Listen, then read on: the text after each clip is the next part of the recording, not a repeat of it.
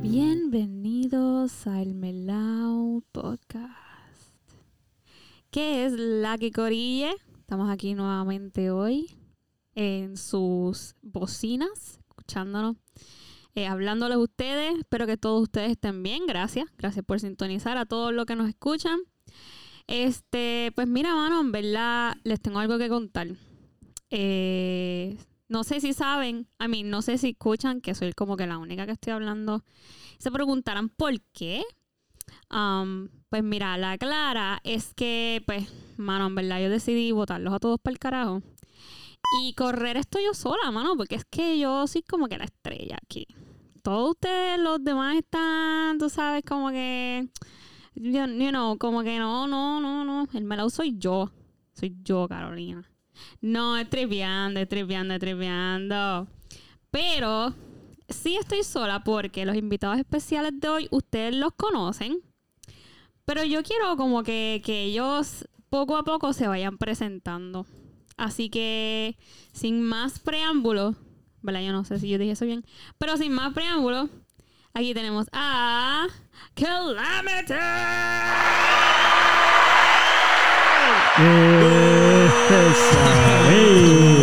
¿Qué? ¿Qué? Ah, extrañaba el gozando. Extrañaba el gozando. Hacía tiempo no me la tiraba. Es que ahora soy parte del otro lado de la moneda. Ya Ahí estoy. está. No soy el animador de este programa. Me Ahí quitó está. Carolina. Pero yo estoy bien animado por, por lo que tú estás. Como que me animaste bastante cuando Ah, hablaste. Yo me sentí bien animado. Está. Oh, Ah, ¡Wow! ah, pues estoy. Todavía funciona como. Ahí está, está, ve, Qué bueno, qué bueno. Además de Calamity, tenemos a. Eh, by the way, Calamity somos nosotros mismos. O sea, tú dijiste además, eso sería como que eso- eso. Pero, eso digo, pero tenemos que- al OG de Calamity, el cantante de Calamity, eh, que lleva de nombre. Mm, ¿Cuál es el nombre? No, el nombre. Mi nombre es Bernardo Santos, Oh. a.k.a. Bernie. Y tenemos al otro Oh. OG de la banda. Sí, aquí todos son Gonzalo- OG. Está bien. Y bueno, eso, déjame reconocerlo también. Está bien, Gonzalo. ¿Y quién más está ahí? Y ¿Quién más- pues quién más está es parte de eh? Eduardo. Eh, Eduardo. eh, Edu. Edu. te- Ah, ok. eh, Edu. Ok, y falta uno. Falta un integrante. Falta un integrante, la verdad, sí. En este caso soy Manuel. Ok. Ah, Manuel. Muy bien, muy bien. O tú- Todas las personas que cuando tú estás ejerciendo algo de la banda, tú no les dices pupi. Sí, no, usualmente no. Yo mi Facebook dice Pupi, así que usualmente me decían Pupi en la escena, Oh. pero yo era Manuel usualmente cuando me. Interesante. Manuel. Fíjate, yo Te pensé que era hacer una opuesto. Que era Pupi en la escena, ¿verdad? Sí, yo pensé que quien único le decía Pupi real life era la escena.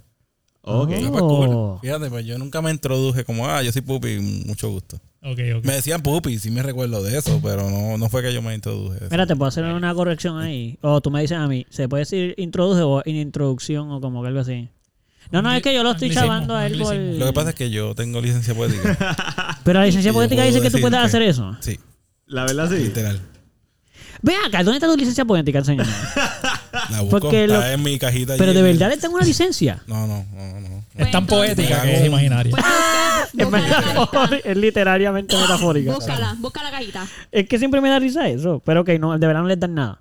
Es simplemente como que va con el diploma. No, algo así. loco, licencia poética, eso es un chiste que yo me inventé para justificar mi Ah. bachillerato en literatura hispanoamericana. y Espérate. puertorriqueña. ¡Ey! Hombre, Te digo. no existe tal cosa como licencia poética. Eso es lo que sí, yo es un pensé. concepto. un Ah, ya, concepto ya, de- ok, ok.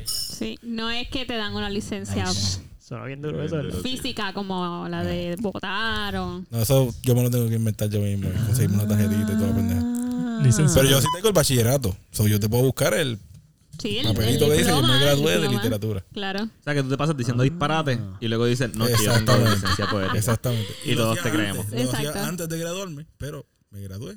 Así que ya tengo licencia y lo puedo hacer. O sea, que tienes unos delitos ahí Nice. antes de graduarte. Sí, que- que no, pero yo, yo tuve que, just- cuando- antes de graduarme, tenía que justificarme y, ¿sabes? Pagar por, por cometer los delitos y todo. Ah. Wow. Ya, bueno. Ya, ya. Pues Ya lo- justificación. Nice. Pues Nice, mira, este, mano, una pregunta. Ok. ¿Cómo, ¿cómo fue entonces que ustedes como que decidieron, ah, hacer una banda, mano? Ándate, esa ¿Qué- pregunta. ¿Cómo, Diste pa' cómo atrás eso sucedió? Bueno, pero es que el público no 2009. sabe. Nuestros oyentes no saben cómo, cómo Calamity salió a relucir. Sí, yo no voy a contestarla porque en verdad con la fecha yo soy bien malo. Ok. So, yo Pero sé, no- yo pero sé no la época donde yo estaba, yo estaba en la escuela. It was somewhere between Es- 2009 and 2010. Hay una diferencia bien 2011, poca, eh. 13, pero En mis tiempos, Como para el 2013, pero cuando yo era chiquito. 10 años. ¿Verdad? Les diría que lo buscaran en Facebook, pero el Facebook se... No, no, no, ya está rescatado. No, no, no, para esta fecha ya existe. Y tiene hasta un bio con la fecha y todo. Con la fecha de inicio. Eso es falso. Con la fecha de la creación de la banda y todo. Nice. Dice, para que la gente, como es nueva, ahora tiene toda la información para que los Sí, que empiecen a seguirnos fecha sepan. de creación de la banda no es la fecha en la que se inventaron o empezaron a hablar del concepto de la banda, ¿right? No, pero ya pregunto de Calamity. O tú preguntas de Ah. nosotros como banda Ah, en... Calamity o como... Bueno, yo- yo- yo bueno, pues si le quieren dar, si le quieren dar más para atrás, ¿cómo ustedes entonces decidieron vamos a montar una banda? Ándate. Fíjate, no sé si pasó así como que literalmente como, eh, amigos, vamos a crear la banda ya. Bueno, pero, Pero- ¿cómo Bueno. llegaron a una lo historia. que eran? Porque yo sé Hay cómo ustedes se llamaban, pero el público no sabe eso. Yo quiero Ah, que no, por digan. supuesto, si no, Entonces- exacto, So- por supuesto. pasa es que Calamity es como la tercera parte, o yo creo que la cuarta parte de nuestra historia. Exacto. Porque Calamity es desde el 2013. ¿Y cuál es la primera? Exacto. Antes de eso, Tocábamos ya juntos. estudiamos juntos, cantábamos juntos en la escuela. Este, o sea, nosotros, Nosotros nos convertimos en los músicos oficiales de la escuela, básicamente. Sí. Ok, so cuando habían como que em, eventos así, tipo. ¿Cómo se llama esto? Los carnavales. ¿Te acuerdas que Eh, hablamos de eso? Ya. Pues eso, nosotros empezamos compon- componiendo en música para carnavales y eventos así que eran de la escuela como para familia Ya. o cositas así. Pues eh, básicamente nos, nos pusieron a crear música para eventos de la escuela, presentaciones y lo que sea. ok. Nos sentábamos, hacíamos la música, la letra y todo eso y pues así empezamos más o menos como que a tutu- quedaba como bien, quedaba, quedaba bastante bien, so nos divertíamos un montón haciendo eso, era un proceso bien divertido. Ok. Yo recuerdo que realmente yo no, yo no era músico para ese entonces, y entonces esta gente los ponían a hacer eso porque ellos sí eran músicos. Y como ellos eran mis mejores, son mis mejores amigos, pues yo quería estar con ellos, pues yo me quería colar ahí. Ay, la aclaración fue linda. Ah, Son- qué Y- mutera. Y yo, "Acho, yo quiero pasar tiempo ahí, parte. ellos están componiendo y yo quiero estar ahí también. So, me metía con ellos y en verdad Qué lindo. sí, sí aportaba, como que no era simplemente estar ahí. Claro. Aportaba mi, mi idea y entonces el collage siempre salía bien cool, como que era, era nice. A mí, Bernie, Nice. Bernie puede decir una, como que la versión oficial oficial, porque la he escrito la bio mil veces. Yo solo voy a decir que yo me acuerdo. Y ahí que Bernie dispara tu parte ahí del bio de tu. Porque yo creo que cada cual dijo más o menos una partecita de lo que cree. Pero oficial, oficial, yo estoy seguro que la más legit es la tuya. Pero. Pero se la aprendieron porque ya la están diciendo. Sí, es que, la- oye, yo la he leído varias veces porque yo la he tenido que, yo la he escrito y la he usado en otras cosas, pero yo me acuerdo que una vez eh, estábamos en un cumpleaños de alguien en casa de Bernie, este, Sí. de Pupi, Sí. y estaba el juego ese de Rock Band, Sí. que lo había llevado Joe, creo que fue. Eh, porque obviamente era el primo cool que tenía todos los juegos. claro. Claro. Y la cosa es que poquito a poco nos fuimos colando en el juego hasta que terminamos básicamente todos en los instrumentos que estamos ahora y el cantante, que en ese momento fue nuestro primer cantante. Atuay. Eh, y pues estábamos tocando, jugando el juego, hasta que teníamos todos en la posición casi en el mismo instrumento que Ajá, tocamos ajá. ahora, pues, y de momento fue como que, uh, pero esto funciona. Esto debería. ajá. Podríamos hacerlo de verdad, con instrumentos de verdad. Exacto. Entonces, o Rock Band, pues lo que toca son canciones rock. Y pues entonces teníamos como que una influencia en rock, Ajá. más que, más que en otros géneros. Sí. So empezamos a indagar más sobre rock. Y Metallica surgió como que la banda como que inspira, de inspiración para nosotros para Ok, seguir metiéndole al rock. Pues, puedes añadirle ¿Se ahí. escucha el micrófono? Se, se escucha tu micrófono. ¿Tú no lo escuchas en tu audífono? No, no, pero nada. Si No, pero es que esos audífonos son una mierda, ya están jodidos. ¡Ey! ¿Qué tú diste de mi audífono? perfecto. Pues mira. No se escucha nada. Ah, Es que está audífonos. medio. Es la conexión. El... ¿qué te digo? No, no los audífonos. Ey, siento que me están insultando los No, audífonos. Es la conexión. Pero todos los audífonos nuevos son buenos también, son mejores. Sí, pero no funcionarán si lo pongo en el mismo sitio. Ah, lo, lo dijeron muy bien, en verdad. Pero entonces, ¿cómo surgió Calamity? Ok. Ah, ¿verdad? Porque eso fue para. Screens, O para sea, todo eso. primero pe- empezamos siendo una banda cover de Metallica. Eh, luego empezamos a hacer música original súper extraña, Ok. pero, ¿verdad? Pero ¿y cómo se llama? ¿Tienen un nombre? Espérate, espérate, Miranda no iba a dar la, la introducción. Que me encanta, yo nunca había escuchado esto. ¿Qué Yo cosa? siempre lo digo. Ah, Sí, sí, sí, sí. Lo, lo estoy escuchando y me gusta mucho. ¿Qué cosa? Ok. La Sí, que la estamos contando nosotros, que la estamos contando Ah, nosotros. me gusta. Dilo, dilo, dilo, dilo. ¿Sabes qué? Ajá. la boca más a menudo. Estoy aprendiendo eso últimamente. Bernie, ¿puedes decir que esto yo... A ver, yo me acuerdo de esto, de cuando la prim- el primer nombre que tuvimos, y me corrige, fue Silent Screams. Espérate que él lo quiere decir. Está bien, pero él dijo que le No, gustó no, que lo no, me gusta, contáramos, o estoy eso. como que lo voy a involucrar ahora porque mira lo que voy a preguntarle. ¿Ese fue el primer nombre? Eh, sí, sí, sí. El primer nombre fue Silent Scream. O sea, el primer nombre oficial. Exacto. Digo Ok, oficial porque hubo, hubo Silent muchos- Screams. muchos nombres en, en el tintero. Sí. Pero el primero que nos sentamos. Black Lantern estuvo por ahí. el, el antiguo, el que cantaba antes de. Antes que Ajá, Atoy, sí. Atoy. Atoy. Huracán. Gabriel Atoy. Sí. ¿Cómo es? Un, un- eh, sí, pero eso fue después. Ese fue después, antes de Cala, justo cuando íbamos a decir Calamity Pero Black Panther. no, Black. Lantern. Black Lantern. no, ok, ok. y Rugir de las Vacas, pero eso nunca tuvo Sí, mucho Sí, auge. ese no estuvo. ¿Cómo, cómo? Pero Ruiz de el, las vacas, esa es mi banda. El Esa es la banda que Ruiz. yo voy a hacer. De la- el primero que tuvo un logo. Sí. fue Ajá. Silent Scream. Fue Silent Scream en plural o en singular? Screams. Screams, Silent en plural. Screams. Ok. Sí. Con ese hicimos un concierto, el primer concierto. Silent Screams. Sí, con- Que eso fue en casa de Metallica. Que Eso fue lo en, yo casa, en en micro. casa de Tway. No, eso fue en casa de Gonzalo. Ah, ya. Sí, eso fue co- covers de Metallica, no teníamos originales. No. No. Exacto. Nice. Y nada, así empezó lo que fue Calamity eventualmente, pero exacto, primero fue Silent Scream, luego cambiamos el nombre a Hodge. Hush, ok. Hush. Con, Mira, Hush, quiero- con Hush tuvimos más reconocimiento. Bueno, es que empezamos a hacer música original. y empezamos a tocar en la escena. Ok. So, Y antes de la escena tocamos en Hard Rock Café. Ah, que competimos como, como Nice. original Sí. y Pero fue como contra una fue como banda de Silent cover. Mira, no recuerdo si era Silent yo Scream creo que fue como. Hush. Yo creo que fue Hush. Yo creo que fue como Fue. Hush. Yo sé que fue bien épico porque el, el primer estudio que nosotros grabamos un demo fue... Ya no es el mejor estudio en el que hemos grabado, Sí, porque ahora hay otro que me gusta más a mí en lo personal. sí. Pero fue, fue súper high, high, como que high end. Sí, que Ajá. llamamos por el papá de Gonzalo.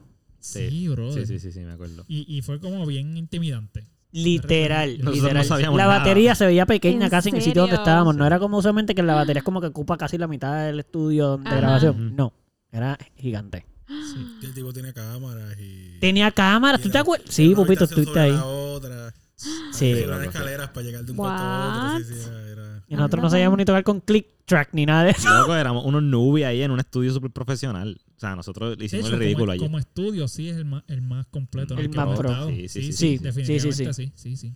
Sorry, Sí. Paco. Tenía par de cuartos y todo. Lo que pasa es que Paco es un ingeniero demasiado. A otro nivel. Claro, claro. O sea, No, y. eso, es el truco, no es, el, no es la flecha, es el indio. Exacto. Pero Ah, como estudio, como estudio, pues Sí. ese, ese yo creo que ha sido el, el estudio más. Más pro. ¿Se acuerdan de dónde salió ese nombre? ¿Cómo lo elegimos? Para Sí. decir un poco de nuestro, de seguir rematando Hush. nuestra, sí, nuestra... eh, Mira, yo recuerdo. descendencia- Yo solo recuerdo que fue el primer nombre. Inspiraciones. eh, nosotros teníamos una lista llena, llena de nombres. Como que era. ¿Qué? No, termina, termina, tu, termina tu, tu, tu- Era, era estúpida la lista, lo largo que era la lista Sí, de sí, nombres. sí. Entonces siempre había siempre había un nombre que no nos convencía a todos. Era como que, o sea, a, quizás a la mitad le gustaba, pero a uno no le gustaba. Y luego este otro nombre a la mitad le gustaba, a la otra mitad y a uno no le gustaba. Y así sucesivamente. Pero Hosh fue el primero en el que todos hicimos, ok. Ok. Literal, pero esa no fue una reacción como que, entre sí, Hosh. Fue el primero que todos hicimos como que, ¿sabes qué? Yo creo que, en verdad, ese brega. Como Pero que ese no me entonces- incomoda tanto como... Pero entonces Silent Scream fue uno así. Fue como que, ah, no me gusta, pero sí me gusta. De hecho, yo no sé por qué. Yo le no sé cómo llegó a eso. Yo, creo que le habíamos cambiado el nombre porque encontramos una banda que se llama Silent Scream en Alemania. una Que cosa siempre nos ha pasado. Sí, Mm. Que siempre nos pasa, ¿sí? Sí. Porque exacto, te iba a decir. Sí, exacto. Sí, eso nos persigue. Pero probablemente sí fue eso. Fue algo así, fue como que no, no, hay que cambiarlo, no, no, pues tenemos que ser los únicos. Y entonces Ok. Hush, pues descubrimos que. Bueno, ¿sabes qué yo me... Ajá, ¿qué iba a decir tú? Hush sale de una canción de metal. Eso es lo que yo iba a decir. De Exacto. la Hush, little baby, Sandman. don't Sandman. say a word. Sí, el rezo que se tira... Sí, esa parte pues... Wow, Sí. wow. Bien. Obviamente tú no cantabas el cover ni nada de eso. Nice, No, ok. Tú eres guitarrista, ¿verdad? Eso no hemos dicho, pero tú eres guitarrista, ¿verdad? Tú no te vayas, Leo. Es el second vocal, ¿no? Tú eres el- Tú no te porque tú eres baterista, tú no te la sabes tampoco. ¡Ey! ¡Ey! ¡Ey! Es verdad, pero yo soy baterista, yo no tengo problema con eso. Estábamos hablando de Gonzalo. Exacto. ¿Por qué me están tirando aquí? Yo no vi a Eduardo cantando ahí. ¿Verdad? Está calladito. Gracias. Tú querías Bueno, tirarme porque sí. Sí, lo que pasa Está es que bien. yo soy tu esposa. Lo Tú puedes hacerlo. pero originalmente Bernie no era el cantante. Es cierto. Originalmente teníamos No. otro ¿Verdad? cantante. Tienes razón. Que sí se sabía lo de Hoshiru Baby. Sí, se la sabía. De hecho, Ok. él, él, él nos ayudó a, a conocer un poquito más del género y a expandir nuestra mente más allá de Metallica y Iron Maiden. So, Aunque siempre No terminamos es- en Metallica todo el tiempo, pero... él no. No es. Sí, por eso lo votamos. No, ¡Solo queremos Metallica, amigo! actually. Pues hoy no lo votamos. No, no lo votamos. sí, sí. Gracias a él me Gracias gusta por más la Me- aclaración. Megadeth que Metallica. Una pero- decisión mutua. Fue, fue decisión de él. Nosotros lo empujamos un poquito, un poquito. Ah, ¿tú te quieres ir? También vete. Le dimos dos o tres warnings y él optó por simplemente irse en vez de... Es que estaban cambiando, vamos a hablar claro, estaban cambiando muchas cosas, además de situaciones que habían pasado ya, cosas que se habían hablado y qué sé yo, que, que nosotros, la banda estaba cambiando Nosotros dentro de todo. evolucionar y él como que no quería. Iba para otro lado, pues, exacto, la banda iba por un lado y él tenía otra idea de la banda y pues no coincidimos y básicamente cada cual cogió para su lado. Sí. Si tuviera que Qué resumir. irónico que ahora estamos bajándole a la pesadera cuando en aquel entonces queríamos sonar más pesados y yo creo que a él no le gustaba, una cosa así. No sé. Tú podemos decir. Sí. No fue, no, fue- o sea, esa no fue la razón por la cual se fue. Eh, Claro. Había muchas otras cosas. Fueron Pero muchas sí, cosas, sí. sí Claro. queríamos sonar más pesados y más agresivos. Ok. So, una vez se fue el cantante, el cantante. Ajá. Cuéntanos, ¿qué pasó? Le pusiste caqui. ¿viste lo que hice así? Le pusiste caqui, ¿Viste lo que hice? El cantante, cantante. Sí, me, me, me asusté bastante. Pero era un susto más adrenalinoso. ¿Entiendes? Hay unos sustos que son paralizantes. Tú nunca dudaste si lo ibas a Y poder este hacer. Como que tú tenías, tú tenías en mente como que diantre, a tú ahí se va, vamos a tener que buscar otro cantante. Ya tú sabías que iba a ser tú. Yo creo que yo sabía que iba a ser yo como que cuando se estaba acercando la, la- Ya, ya te habías cantado par de el momento. Porque ya Casi ya siempre Bernie cantaba en los ensayos porque. ¡Ey! No vamos a hablar mal aquí de nadie. ¡Ey! Vamos, vamos. es que estábamos buscando, automáticamente estábamos buscando un estilo de voz Ya. más gritado. Ok. Y, Y, y con cierta, cierta actitud que, Claro. que el cantante No, no estaba en su llegaba. No es que no llegaba, es que en verdad no le, no le gustaba tampoco. O sea, no, no podía. No, No era le parte estamos de pidiendo algo que él no. Mira, no quiero. Exacto. Ya. Sí. Ok. Pues en los ensayos ya yo estaba cantando de, de la manera que queríamos cantar. La canción, la primera canción que, que yo empecé a cantar fue Endless Demise. Ok. Una canción que habla de lo horripilante de los vicios, de, la, de, la- ¿verdad? de, la- de las adicciones. Y esa canción la empecé a, la empecé a cantar. Ok. Y esa canción es Growl. Sí. Y yo creo que esa fue la, la- la canción que, empe- que empezó a. que empecé a practicar para ser el, el frontman. Porque cuando, Ah, tú, cuando tú cantas, usualmente eres el frontman. Entonces Claro. es otra cosa distinta, ¿no? Por favor. No, no es que tú cantas. O que No, tú no, tocas, es tienes, que- tú eres el animador, tienes- tú eres el, el face, tú La sabes. tienes responsabilidad que... cae en ti Exacto. automáticamente. Exacto. Sí. En, en nuestro caso llegó un punto que fue mucho mejor porque llegamos a hacer una cosa colectiva en, en que toda la, la animación.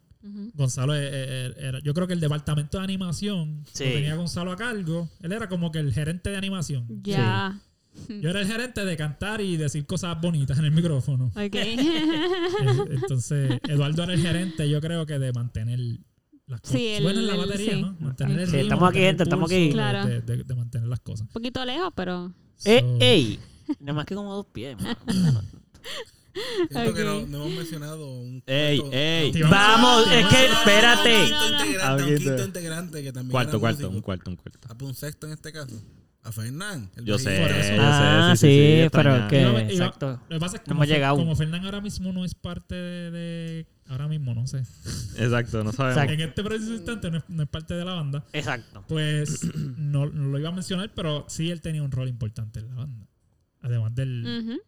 Para mí Fernán era un, un- un- Es, porque todavía toca. Es un músico bien eh, único. Tiene un estilo bien particular en, en su esquina. Y él, él- él le da algo a la tarima bien particular. Por su actitud, por su manera de, de tocar y eso. Fernando se adaptaba, mano, como que a lo que había que hacer. Si él, si él veía que la dinámica era bien con mucho poder y mucha energía, él se iba, como que se iba a adaptar. si él veía que la dinámica era un poquito más laid back, como que más suavecita, también se iba a adaptar. Sí. Exacto. Fíjate, a mí me- algo que es bien curioso de, de Fernan, ya que estaba mencionado, que él era como que también. Él te asegura, tú tienes que asegurarte de saber lo que estabas haciendo. Porque él podía venir en el medio del set y Mm. decirte cositas funny y tratar de sacarte de. Tú estabas tocando y tú ahí bien concentrado y él te tiraba con. Y tú ahí. "Ey, ey, ey, ey, Estoy tocando aquí. Si ven los videos en vivo, de repente hay una parte en, que, en la que Fernán se, como que se acerca a uno de nosotros Sí. y se acerca así y dice algo, mano. Nadie sabe lo que dice porque está la música bien dura. Ni pero tú, te dice ni tú algo. tanto, ni tú entiendes Ajá, y tanto. tú estás bien concentrado tratando de no fallar las notas y él ahí en el oído. Y tú, este tipo, loco. Y- Loco, y- ¿sabes que no me ven? Voy a fallar. Fernan tiene algo bien particular desde siempre, que es que es una persona que dice unas cosas que te hacen reír. Todo el tiempo. O sea, la manera en la que dice las cosas y las palabras que usa es, es bien gracioso. O sea, Ok. se, se, se da con unas loqueras ahí que te tienes que reír. ¿Sabes que en la, Es que estamos point también, que son Ok. clave. en, en la escuela, Sí, como sí, que sí, hay sí, veces sí, que, que hay ciertas frases que se hacen como que medio virales. virales no, como que esto, trending dentro Sí, de la sí, sí. escuela. Hay, una, hay una frase que todo el mundo usa en la escuela, pero alguien la creó. Claro. Pues Fernán casi siempre era, esa- era esa persona que creaba una frase random con un tonito extraño O, los, o el sonidito. Y lo, Los hasta soniditos que ustedes hacen. de- soniditos, palabras, como que Eso era de Fernan. son Mira, exacto, son mira frases que caen en cualquier situación, como que Ok. pasa algo. uh, uy. so, exacto, también es de Ok, Fernán. ok. Hasta las maestras hacían lo Papito. El papito.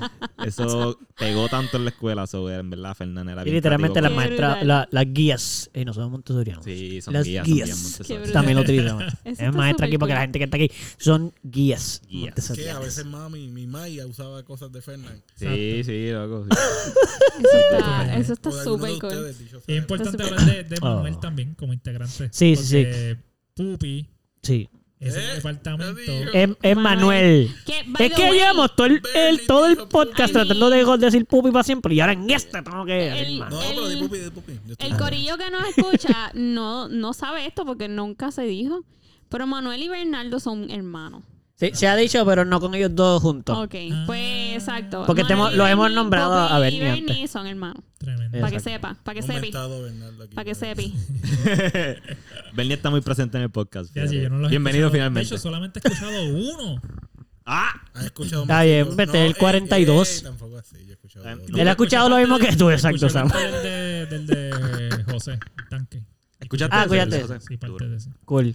Pues este, este hay, es- hay 42 episodios, hay 41 episodios antes Te que puede este. entretener. Si, si algún día viajas a un sitio bien, como que bien China, lejos, como sí, la China. Y- que puede Como 24 la- horas. España, puedes escuchar, puedes ponerte al día con la mitad de los podcasts. Sí, si vas para Ponce Mayagüez te da como para uno y medio nada más. Exacto. So, no te da para tanto. Anyway. Este, ok, so, hay que, yo- ya mismo seguimos con la historia hasta llegar a Calamity, pero importante, eh, Pupi, eh, en este caso hasta el momento había en, para la banda referente es Manuel. Eh, para los que están escuchando esto de, que lo conocen como Manuel de la escena, pues sepan que es Pupi también. Eh, la cosa es que él empezó como el roadie principal, o sea, cargar instrumentos y montar las cosas y qué sé yo. Eh, eso era para cuando la historia estamos hablando ahora, antes de decir Calamity. Antes de Exacto. Calamity, principalmente él se dedicaba a Cargar a cargar equipo. equipo. Cargar el montar. equipo, bajarlo de los carros. Pupi era el groupie. No, el roadie. El roadie. el groupie es el que te tira los calzoncillos o los brasieres. Lo que pasa es que Pupi. No hice camisa, yo no. No, lo que pasa es que Pupi es una persona grande y musculosa. Y entonces nosotros, para, para la época en la que estamos hablando, 2009, 2010, Claro. éramos todos unos enclenques. Mano, la, Sí. la clara era cuando más fuerte yo estaba, pero no le llegaba a Pupi como es quiera. como que ha cambiado mucho el... ¡Ey, vamos! Todavía le pido ayuda para bajar mi amplificador. Pero, ese es su trabajo. Pero, Bueno, Tú te sabes los riffs, ¿verdad? es voluntario. Ni siquiera es un trabajo, es voluntario. Las luces, las luces, montarlas, no es suficiente. de hecho, una inversión. Todavía no hemos llegado ahí, pero exacto, ese ya es tu departamento Nice. principal. Pero Ok. también Pupi tiene como que mucho conocimiento en hacer, en jugar Tetris con las cosas, en, Ya. en la, en la acomoda- acomodación. Accommodation. Se montaba todos los equipos en un solo carro. acuerdo con la palabra acomodación. Acomodación. Gracias, licencia poética. Yo Sobre te- la acomodación yo- de instrumentos y de Mm. equipos, pues Pupi era un duro haciendo que todo cupiese en un solo carro. Qué sé yo, si íbamos a tocar en Mayagüez o en un Ujú. sitio lejos y no queríamos irnos en s- cuatro carros, pues había que acomodar las cosas y son equipos pesados y son equipos grandes. Ujú. pues Pupi se encargaba de eso. Y, y era muy Ok. duro porque nosotros podíamos descansar un poquito. Eh, ¿Verdad? Lo ayudábamos, pero... Sí. Eh, lo ayudaba yo. Hay mucho-. Yo lo ayudaba, que ellos te iban a ayudar. Cantante y guitarrista, ahí cargando su Ah. batería y mis cosas también. Nice. Hay muchos asuntos cuando tú eres una banda local que estás tocando en San Sebastián y vienes de Cagua. Hay muchas sí. cosas que pueden Fallar. fallar. Exacto, much- muchas cosas pueden quedar mal. Sí, sí, sí. Y siempre va a hacer falta una o más personas que breguen con lo que tú no puedes estar bregando porque estás tocando. Claro. De momento se cae el micrófono, eh, una máquina de humo prende el, el sensor de, de fuego, cosas así. Sí. Nice. Que si es la mesita de la mercancía. Entonces, cuando, cuando terminas el show, Mm. si eres una banda inteligente, pues tú vas a la mesa de la mercancía porque todo, todo el mundo va a ir a, a- preguntarte y hablarte, a Claro. tirarse fotos, pero vas a la mercancía. Entonces Claro. tú, como banda que quieres pues, generar ingresos, pues vas a vender. Pues mientras tú estás allí este, vendiendo Mm. eh, y el equipo, Sí, quien ¿Qué lo cuida, quien lo baja. tú estás allí compartiendo y hablando, pues Exacto. hay otra banda que va a tocar. Claro. Hay que bajar tu, tu amplificador, hay que bajar. Entonces, siempre Claro. va a hacer falta alguien que esté bregando con todo lo de. O sea, con. Sí. Sí, en verdad eso era una Y bendición. ahí Y eso ha crecido bastante, o sea, eh, los inte- las Y- personas que nos y ayudan ese han el crecido, rol pero quien de hacía Pupi. eso era Pupi Será el principalmente. pupi. Y algo bien funny que también me acuerdo, de hecho, en ese mismo, hablando de San Sebastián, me acuerdo que varias veces en esos eventos, cuando empezamos a asegurar de cobrar entrada, porque había que te paga- le pagaban a la banda lo que se cobrara al frente, a veces tuvimos que poner a Pupi y uno de nosotros asegurarnos de que cobraran, porque a veces la persona que cobraba se iba. Ah, sí. ¿Te Sí, acuerdas sí, de sí. ese Sí, principio? en esos- en Al principio, shows, que principio, no principio. pendiente. Sí, la gente entraba y la persona que se supone que esté no había. Había Sí, una sí. mesita y como que ahí se supone que la gente puso una Sí, él donación. se adivina para dónde se iba. A beber, igual que el sonidista, se iban a beber. Ey, pero depende, en otro sitio no había ni sonidista, para esa Muy época no había ni eso. ¿Eso existe? No, ¿Qué tú dices? ¿Qué tú dices? No, que agradezca que el sonidista está dándolo todo allí mientras se emborracha. Sí, Exacto, sí. exacto. Pero eso es para cuando hay. En esa época que yo digo no había sonidista, no había nada. Pero lo que dice Eduardo de que con el tiempo más gente se integró a ayudarnos, tú caes ahí, claro. Como que tú, Correcto. tú has estado en la mesita de merch Yo mientras estuve en la mesita. Sí. Como- exacto, Ah. ese- tú eres la groupie. Mi esposa es la groupie principal. tirarme los 20 a Ahí mí. está, ahí Pero está. con licencia, ¿ves? Con licencia. Así que tú también formas, Ah, tú también formas parte de Calamity, claro. Sí, Vamos a es verdad. entrevistarte. Es verdad. Ma. tú, pero para esta época tú todavía. Tú, tú, vamos a quiero preguntarte algo. Mm. Así como de Calamity hacia ti ahora. Dale. Una pregunta. Sí, ¿Tú nunca habías escuchado nuestro nombre hasta que me conociste a mí? correcto. Qué triste fue eso. Pero fue cuando Sí. lo conociste a él o cuando conociste a los amigos. No, no, no, como cuando lo conocí a él. Ok. So, que Sí. tú no eras fan de nosotros antes de conocer a él. No. Y ahí fue que tú conociste ¿Y el qué? Sí, yo no- ¿Qué? ¿Cuál? ¿Qué? Yo no, yo no sabía de Calamity, eso? no. Yo no sabía de Calamity porque yo no escuchaba metal. Ok. Sí. Yo llegué a conocer Megadeth, eh, Metallica. Eh, ¿Pero nunca había escuchado el nombre Metallica? na- he escuchado el nombre Metallica. Claro, pero nunca. no. Pero ah, No, ninguna de las no, otras es que si Slipknot y eh, ¿cómo es la otra? Este System of a Down y whatever, Nice. todo eso, eso yo lo supe por darle. Yo, yo no sabía que esas bandas existían. Oh, damn. Bueno, esas cadditas son famosas, me hago un poco contento de que no las conocías tampoco antes de que yo llegara. Exacto, exacto. Sí. Yo estoy en eso, yo estoy en el sistema Fadón, De hecho, entonces estamos conoció nosotros. Calamity primero. Sí, conociste Correcto. primero. Nice, chocaray. Correcto. Ok. So, vamos a seguir un poquito la historia, solo para ir llegando hasta donde Calamity rabioso. Entonces, después de que cambiamos de Cantante. cantante, básicamente fue que pues nuestro guitarrista se convirtió en el cantante y Claro. guitarrista. Dios, la Eh, exacto, pues decidimos que dado que se había ido el cantante, pues y la banda realmente ya estaba tomando otro giro, pues de- tomamos la brillante idea que hemos hecho muchas veces antes de eso, de volver a cambiar el nombre. Ok. y dijimos, no, este nombre ya no nos, ya no nos representa, Ajá. ahora vamos a cambiar y que éramos los mismos. Sí, o sea, exacto. claro, no teníamos el cantante, pero la música no cambió tanto, ni, o sea, éramos las mismas personas sin el mismo cantante. Y decidimos cambiar el nombre. Entonces, que ahí pasó lo de eh, Huracán. Loco, eso lo tiene una banda en Alemania. En Alemania no hay huracanes. Y ellos tenían ese nombre. Era como que era como para escribirle, mira, bro, quítate ese nombre. Porque Literal. eso me pertenece a Middle Es- Caribe, exacto. Puerto. Rico, Huracán. Que allá no hay ninguno. so, no Ni entiendo. siquiera con lo inusual que han estado los huracanes últimamente, ni siquiera han llegado a Alemania. No. Y, y ellos tenían ese nombre. Ya Imagínate. no va a llegar un huracán. Está Bueno. podría- Bueno, llegó uno por allá por Europa ya, ¿va? Hace poco, eh, hace como dos No. años llegó uno. No sé si ale- A no fue Alemania, pero... Supongo que Inglaterra. Pues o eso es bastante España. inusual. Todo es posible. Es verdad. Anyway, espera- esperemos que no, bueno, pase lo que pasará. De todos modos, este, pues dado que ellos quisieron ponerle ese nombre y ya llevan tiempo con nosotros, pues terminamos cogiendo Calamity. Porque, ¿por qué fue que comimos Calamity? Hermano, no sé. Ah, de todo, de todo lo que tenemos. Hay un video, hay un video que hizo tu hermano. No, eso está escondido. sí, sí, eso. Eso está escondido? escondido, eso no se puede ver. No. Yo creo que lo tenemos escondido. Ah. Hay un video Un que poquito explica por embarrassing, qué. eh. por qué Calamity.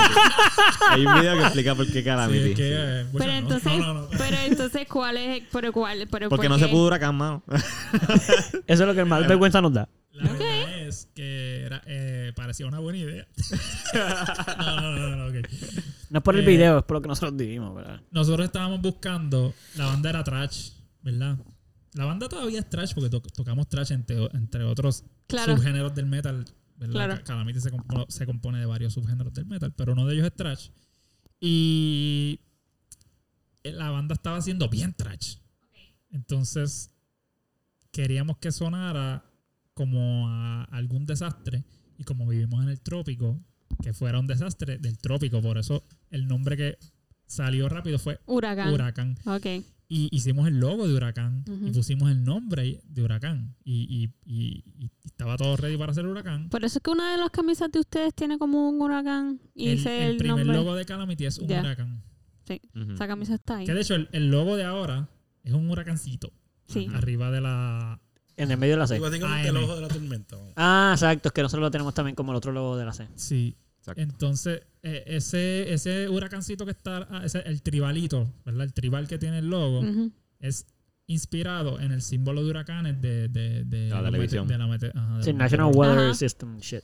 Entonces, fue recogiendo esa idea de que queríamos que fuera como un desastre atmosférico. La palabra calamidad, calamity, significa un desastre, algo, ¿verdad?, terrible que está pasando. Ya. Porque representa, representa muy bien el sonido de la banda, ¿no? Ok. So, por eso terminó siendo Calamity. Ya. verdad.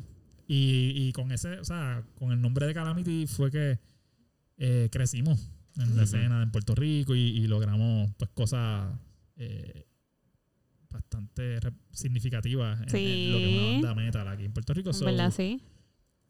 eh, cogí- yo creo que el nombre que escogiéramos, como, o sea, ahora lo veo, antes no, antes para nosotros era como, "Ay, el nombre eso va a definir mucho del futuro.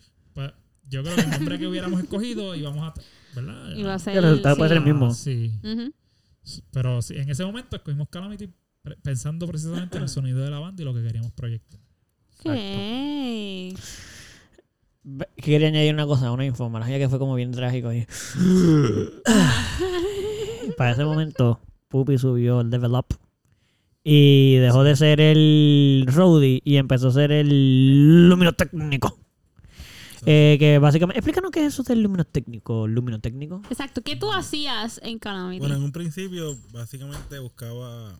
eh, bueno, junto a Omar, el dueño del estudio y quien nos auspició por mucho tiempo. Y fue Ah, diantro mal, sí. Eso Omar es importante. súper importante en nuestra por vida. la que estamos donde estamos ahora mismo. Pues. Él consiguió muchas luces, consiguió máquina de humo, consiguió muchas cosas con las cuales yo pude. De corazón. Él las consigue de corazón para nosotros. Sí, literalmente lo que dice Wow. Puppy es así. Él nos auspició en el sentido de, de que... ¿Cómo es que llegamos? Ah, por Fernan. Fernan lo conoció en el gimnasio. Ah, verdad. Y él, ah, no, me gustan las bandas. Y nos conoció a nosotros. Y, Él tiene un estudio Sí. en su casa y nos invitó a ensayar en su y ahí es que estudio. Qué Él, él nos invitó a probarlo, loco. Y, nos quedamos. Literal, dijo, ah, no, para no. pa-". Entonces ahí luego. Dos veces por semana. Íbamos dos veces por semana. ¿Por año? ¿Cuántos años estuvimos allí? Como Como... tres años. Sí, sí, sí. Como tres años ensayando ahí, yo creo. Sin parar. De hecho, gracias a ese estudio es que nos pusimos Nos durotes. pusimos Porque nosotros ensayamos en lugares abiertos o no nos escuchábamos tanto. Ahí teníamos hasta un divisor de la batería, un PA. Omar, gracias, Omar. No, de verdad, Omar Sí, fue súper importante. So, Omar, que además de que nos dio Omar- estudio y nos dio Sí, todo sí. eso, auspició también, o sea, se involucró mucho en visual para nosotros. Sí, paréntesis aquí. La primera vez que ustedes hicieron el show este, de los covers de, de Metallica, Sí. yo hice las luces de ese show. Así que nada, Cierto, desconectando Que y eso, ¿verdad? Que fue el primer show que yo hice de luces de ustedes. Que fue el primer show de nosotros. Que fue el primer show de ustedes. Así Ah. que yo desde siempre fui el técnico de iluminación. Lo que pasa es que Sí. pues no hubo luces hasta ese momento. O sea, ese fue el primero, pero después no, de ese no hubo mucho show de sin luces. O sea, después de eso hubo Nice. mucho show sin luces hasta que llegó mal. Sí, o eran las luces trillis que tenía el local, pero pues no tenía, Manuel no tenía como que el módulo para bregar con ella. Sí. Después no falta que- Eran trillis. Todavía las que no las que nadie maneja son trill, ¿sabes? Son una O sea, automática ahí de... Por So, lo el- menos, bueno, por lo menos tienen luz. ¿sí? Exacto. Pero So- ok, so, tú empezaste con los equipos que él, que él compró. Sí. Y Que- eso... ajá. Ah, perdón, perdón. No, no me pidas perdón. Yo Perdón, tengo, mano. Te perdono. yo tengo todavía muchas de las luces fuertes que yo tengo en- de ustedes son de él. Son las que él me, me no, regaló, básicamente. Sí. Sí, mano. Eso hizo que Calamity resaltara un poquito más dentro de la escena metal. Porque, pues, al nosotros tener, traer nuestras propias luces, nosotros teníamos un setup completo, diría yo, como que a diferencia, o sea, si somos la única banda tocando, pues la gente normal. Pero Claro. como hay muchas bandas tocando y nosotros somos de repente los únicos con luces especiales, con diferentes Estamos hablando tonos. de que ¿sabes? están trayendo su presencia, su música, una cosa, algo diferente, más Exacto. un show también que se ve visualmente. Y las luces van acorde con la música, como que no están ahí simplemente. Sí, están- y tenemos a alguien dedicado a hacer eso. O sea, Pupi se Exacto. estaba dedicando. Ya en este momento, Pupi se estaba. No es que lo que ustedes dicen hace diferencia. El tener tu propia luz ya hace diferencia. Porque tenemos una persona que se aprendía, ensayaba con nosotros las canciones con Los las ponches. luces. Se sentaba, escribía aquí esto, y después iba Sí, al sí. show Si y tenía luces por canción. Sí, sí. Exacto. Si hay un silencio, hace que, que apaga las luces. Luego, si. Bernie tiene un solo, pues pone un, un spotlight para Él Bernie nada más. Él decora las presentaciones de ustedes. Y eso lo hizo. visual. Es una Y le fórmula, queda cabrón. es una fórmula bien, este, ya, una fórmula establecidísima. La escena ya se supone que todos lo sepan y si no lo saben, se lo estoy diciendo a- con toda la luz para que lo sepan.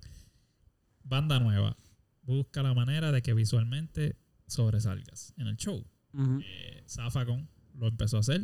Se, se vestían de zafaconeros. Ya. Ustedes saben la historia. Eh, Calamity empezó a usar las luces, empezó a usar el humo. Y, y- y llevamos a la tarima también un, un- un show bien energético que, que en Puerto Rico no se estaba viendo. Luego de eso han venido varias bandas. Si te fijas, los nombres que han pop out usualmente es por eh, porque visualmente se encargan de que si las personas van a venir a ver un show, pues vean un show. Y una experiencia, no Este- solamente escuchar música. Y, y se ha developed bien, bien chévere. Como que ahora mismo hay un montón de bandas que lo están incorporando y se ve la diferencia. Sí. Y, y la escena se ve mucho más viva. Como que tú puedes ir a un show y disfrutarte todas las bandas porque todas están dando un show de calidad. Y pues, de cierta manera, no, o sea, no, somos, no fuimos los pioneros haciendo eso. Estaba Zafacon también. Y estoy seguro que otras bandas que no estamos mencionando también estaban incorporando ciertas cositas. Pero, pues, lo de las luces fue gran influencia. Y eso, pues, el departamento Sí, es no, de Pupi. Ahí no hay break, no, podemos, no pueden decir que. Digo, hay otras bandas que más adelante trajeron Mm. sus luces y sus cosas a la escena y superior, ¿sabes? Muy, muy bien hecha. Pero, pero sí, nosotros creo que fuimos los primeros en traer nuestro propio show. Sí, sí. Sí, en, en verle el valor a invertir en eso, básicamente. Yeah. Y, Y- y gracias a Pupi y a Omar. Y a Omar. Porque Omar. Omar de hecho, Omar, Porque yo, pues, yo tengo todo lo que sé. sea, Sí. Técnico, pero fue Omar el que hizo. sí, fue un, fue un, fue una, fue- fueron ustedes dos, básicamente. De hecho, a Omar también, vamos a decir otra cosa, Omar bien funny y bien cool. Él hizo un equipo de trabajo, como que él, le hizo él pidió hacer unas camisas específicas y todo, que decían staff, y eran de él, de Pupi, y si iba a Misael, Misael se la ponía y tenían hasta walkie-talkie. Sí. Yo creo que Chewy llegó a tener. Chewy También. llegó a tener Chewy Sí, porque como les decimos, el, Duba el- de- llegó a tener, yo creo que una Duba. Duba, pues, exacto. eh, hubo Lo que era un equipazo. creció De repente el- nosotros sí. llegábamos a los shows y llegábamos con un corrido. La gente no nos decía como que ya lo Sí. ustedes tienen aquí como que seguridad y todo. Tener, son, bueno. Son nuestros panas, la cara. Mira, el hermano de Solo tienen una camisa que dice staff. Como que. Sí, bueno, ese- tenía el logo de nosotros. Causaba la pero- impresión, Ah, Sí, pero- y esa visión la tenía bien dura Omar. Como Sí. que él, él de verdad se encarga, o sea, él de verdad tenía esa visión de, no, pues esto y para que se vea esto y por lo otro. Claro, Omar una persona que también tiene negocios y conoce mucho la industria de, de cómo promover Claro. su, su trabajo. Ujú, So, él tiene esa visión ya corporativa de como que, ok, pues la banda tiene que tener estas cosas prácticas para que En sea un- teoría, eso es lo que se supone que se haga. O sea, Ajá. no estábamos haciendo nada diferente. Sí, Bueno, sí estábamos haciendo cosas diferentes, pero eso es lo que se supone que se haga. Claro. exacto. Pero como no lo hacen o no lo hacían, pues resaltábamos. Era como que, ya, ya, yo te, tú cogiste esto bien en serio y nosotros Ya, sí, ya. pues, esto es lo que nos gusta Bueno, hacer, pues lo bien en que... serio. oh, Exacto. Si lo vamos a hacer, lo vamos a hacer. Exacto. Ok. So, de esa forma, pues, pues, crecimos. Cuando tú, cuando tú llegaste, Caro, En el- que- yo no recuerdo en qué momento de la historia de, de la banda llegó Caro. ¿Hace Yo llegué cuando ustedes regresaron Después de gira. su primera De la gira. grande. Muy buen momento para, para Sí. conocer la banda porque Sí. estaba bien, Sí. bien Yo sólido re- el performance. Yo Sí. regresé, ustedes se fueron en el 2000, a finales del 2015 Correcto. Y en el 2016 en enero hicieron un show. Diantre, tú sabes eso mejor que yo. En Handlebar, el Exacto. regreso. Perfecto. ¿verdad? Sí, aprovechamos Este, el hype. Exacto. Así que tiraron el CD Imminent Disaster, ¿verdad? ujú. Y, y entonces ese fue mi primer show de Eduardo, y- con, yo con Eduardo, Ajá. y fue nuestro primer besito. ¡Ah! Este, ¡Chacha! ¿Pero qué? Oh, ¿Qué, no ¿Qué pasó tiempo. ahí? eso fue- Eduardo. ese- No voy a perder no, el tiempo, Yo soy un rockstar. y ese día y- No me también- Eduardo. Y ese día también conocí a la familia de Eduardo.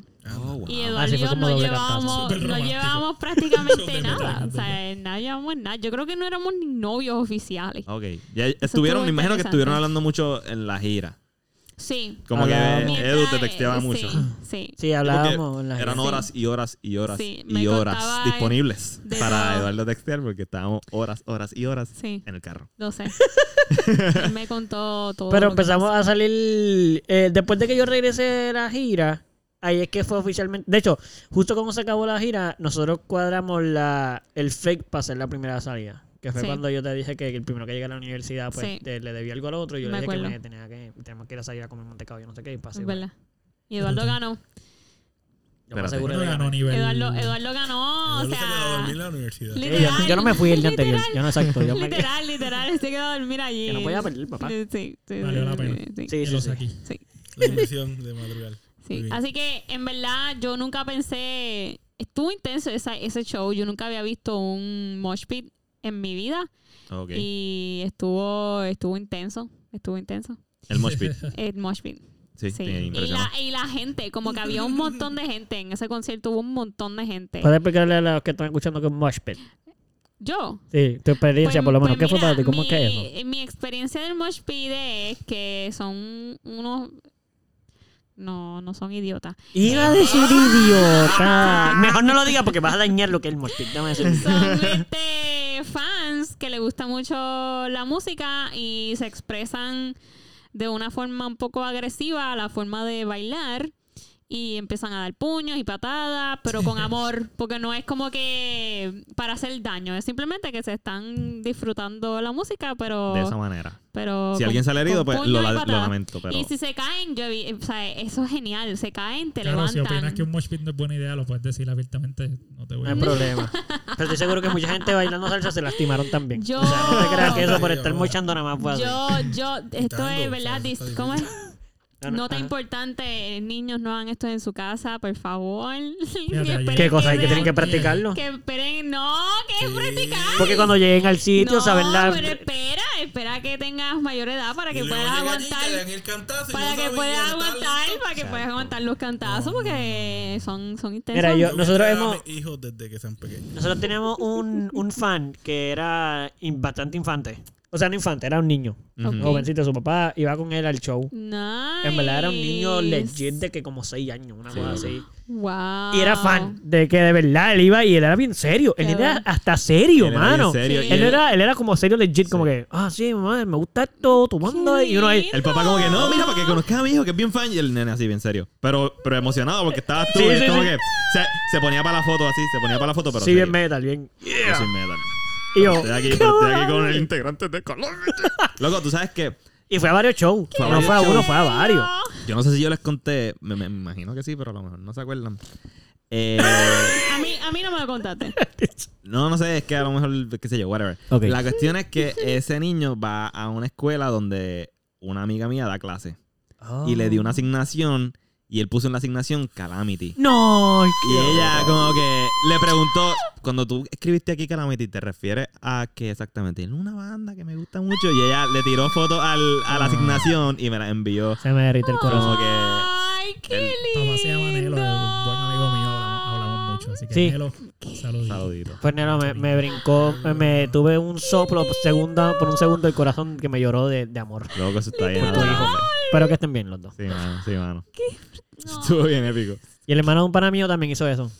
Le puso, puso de asignación. No, él- o sea, hizo una asignación donde Ajá. tenía que dar una presentación al frente de toda la escuela, o sea, del, del salón completo. Ay, puso Creo que era de. Creo era algo de cultura. o No, en verdad no sé de qué era, pero loco, él hizo un proyecto completo de que con los pancartas. sí. No, era como que de estos Ah, que son como físicos, Sí. pero visuales. Ajá. Con fotos de nosotros. Y él puso toda la historia de nosotros, fotos de show y presentó al frente de la clase el. Eso es lo que tenemos por ahí. Eso lo tenemos por ahí. Qué brutal. Sí. Yo lo tengo, él me lo regaló.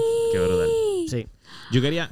Ah, no, te iba a decir algo. Hablando de asignaciones, Ajá. hubo un confinado, Raúl Reyes, entiendo que es el nombre, que hizo la tesis de maestría en, una de las- en las letras de, de Kairos. ¿Verdad que tú fuiste, Ah, tú con el profesor, con, con él? Ramón. Rosario. Exacto. Era, era una, era este anal- análisis, creo que filosofía, este filosófico Yeah. utilizado. Wow. Espérate, que tú me dices. tuvimos- sí, eso estuvo bien brutal.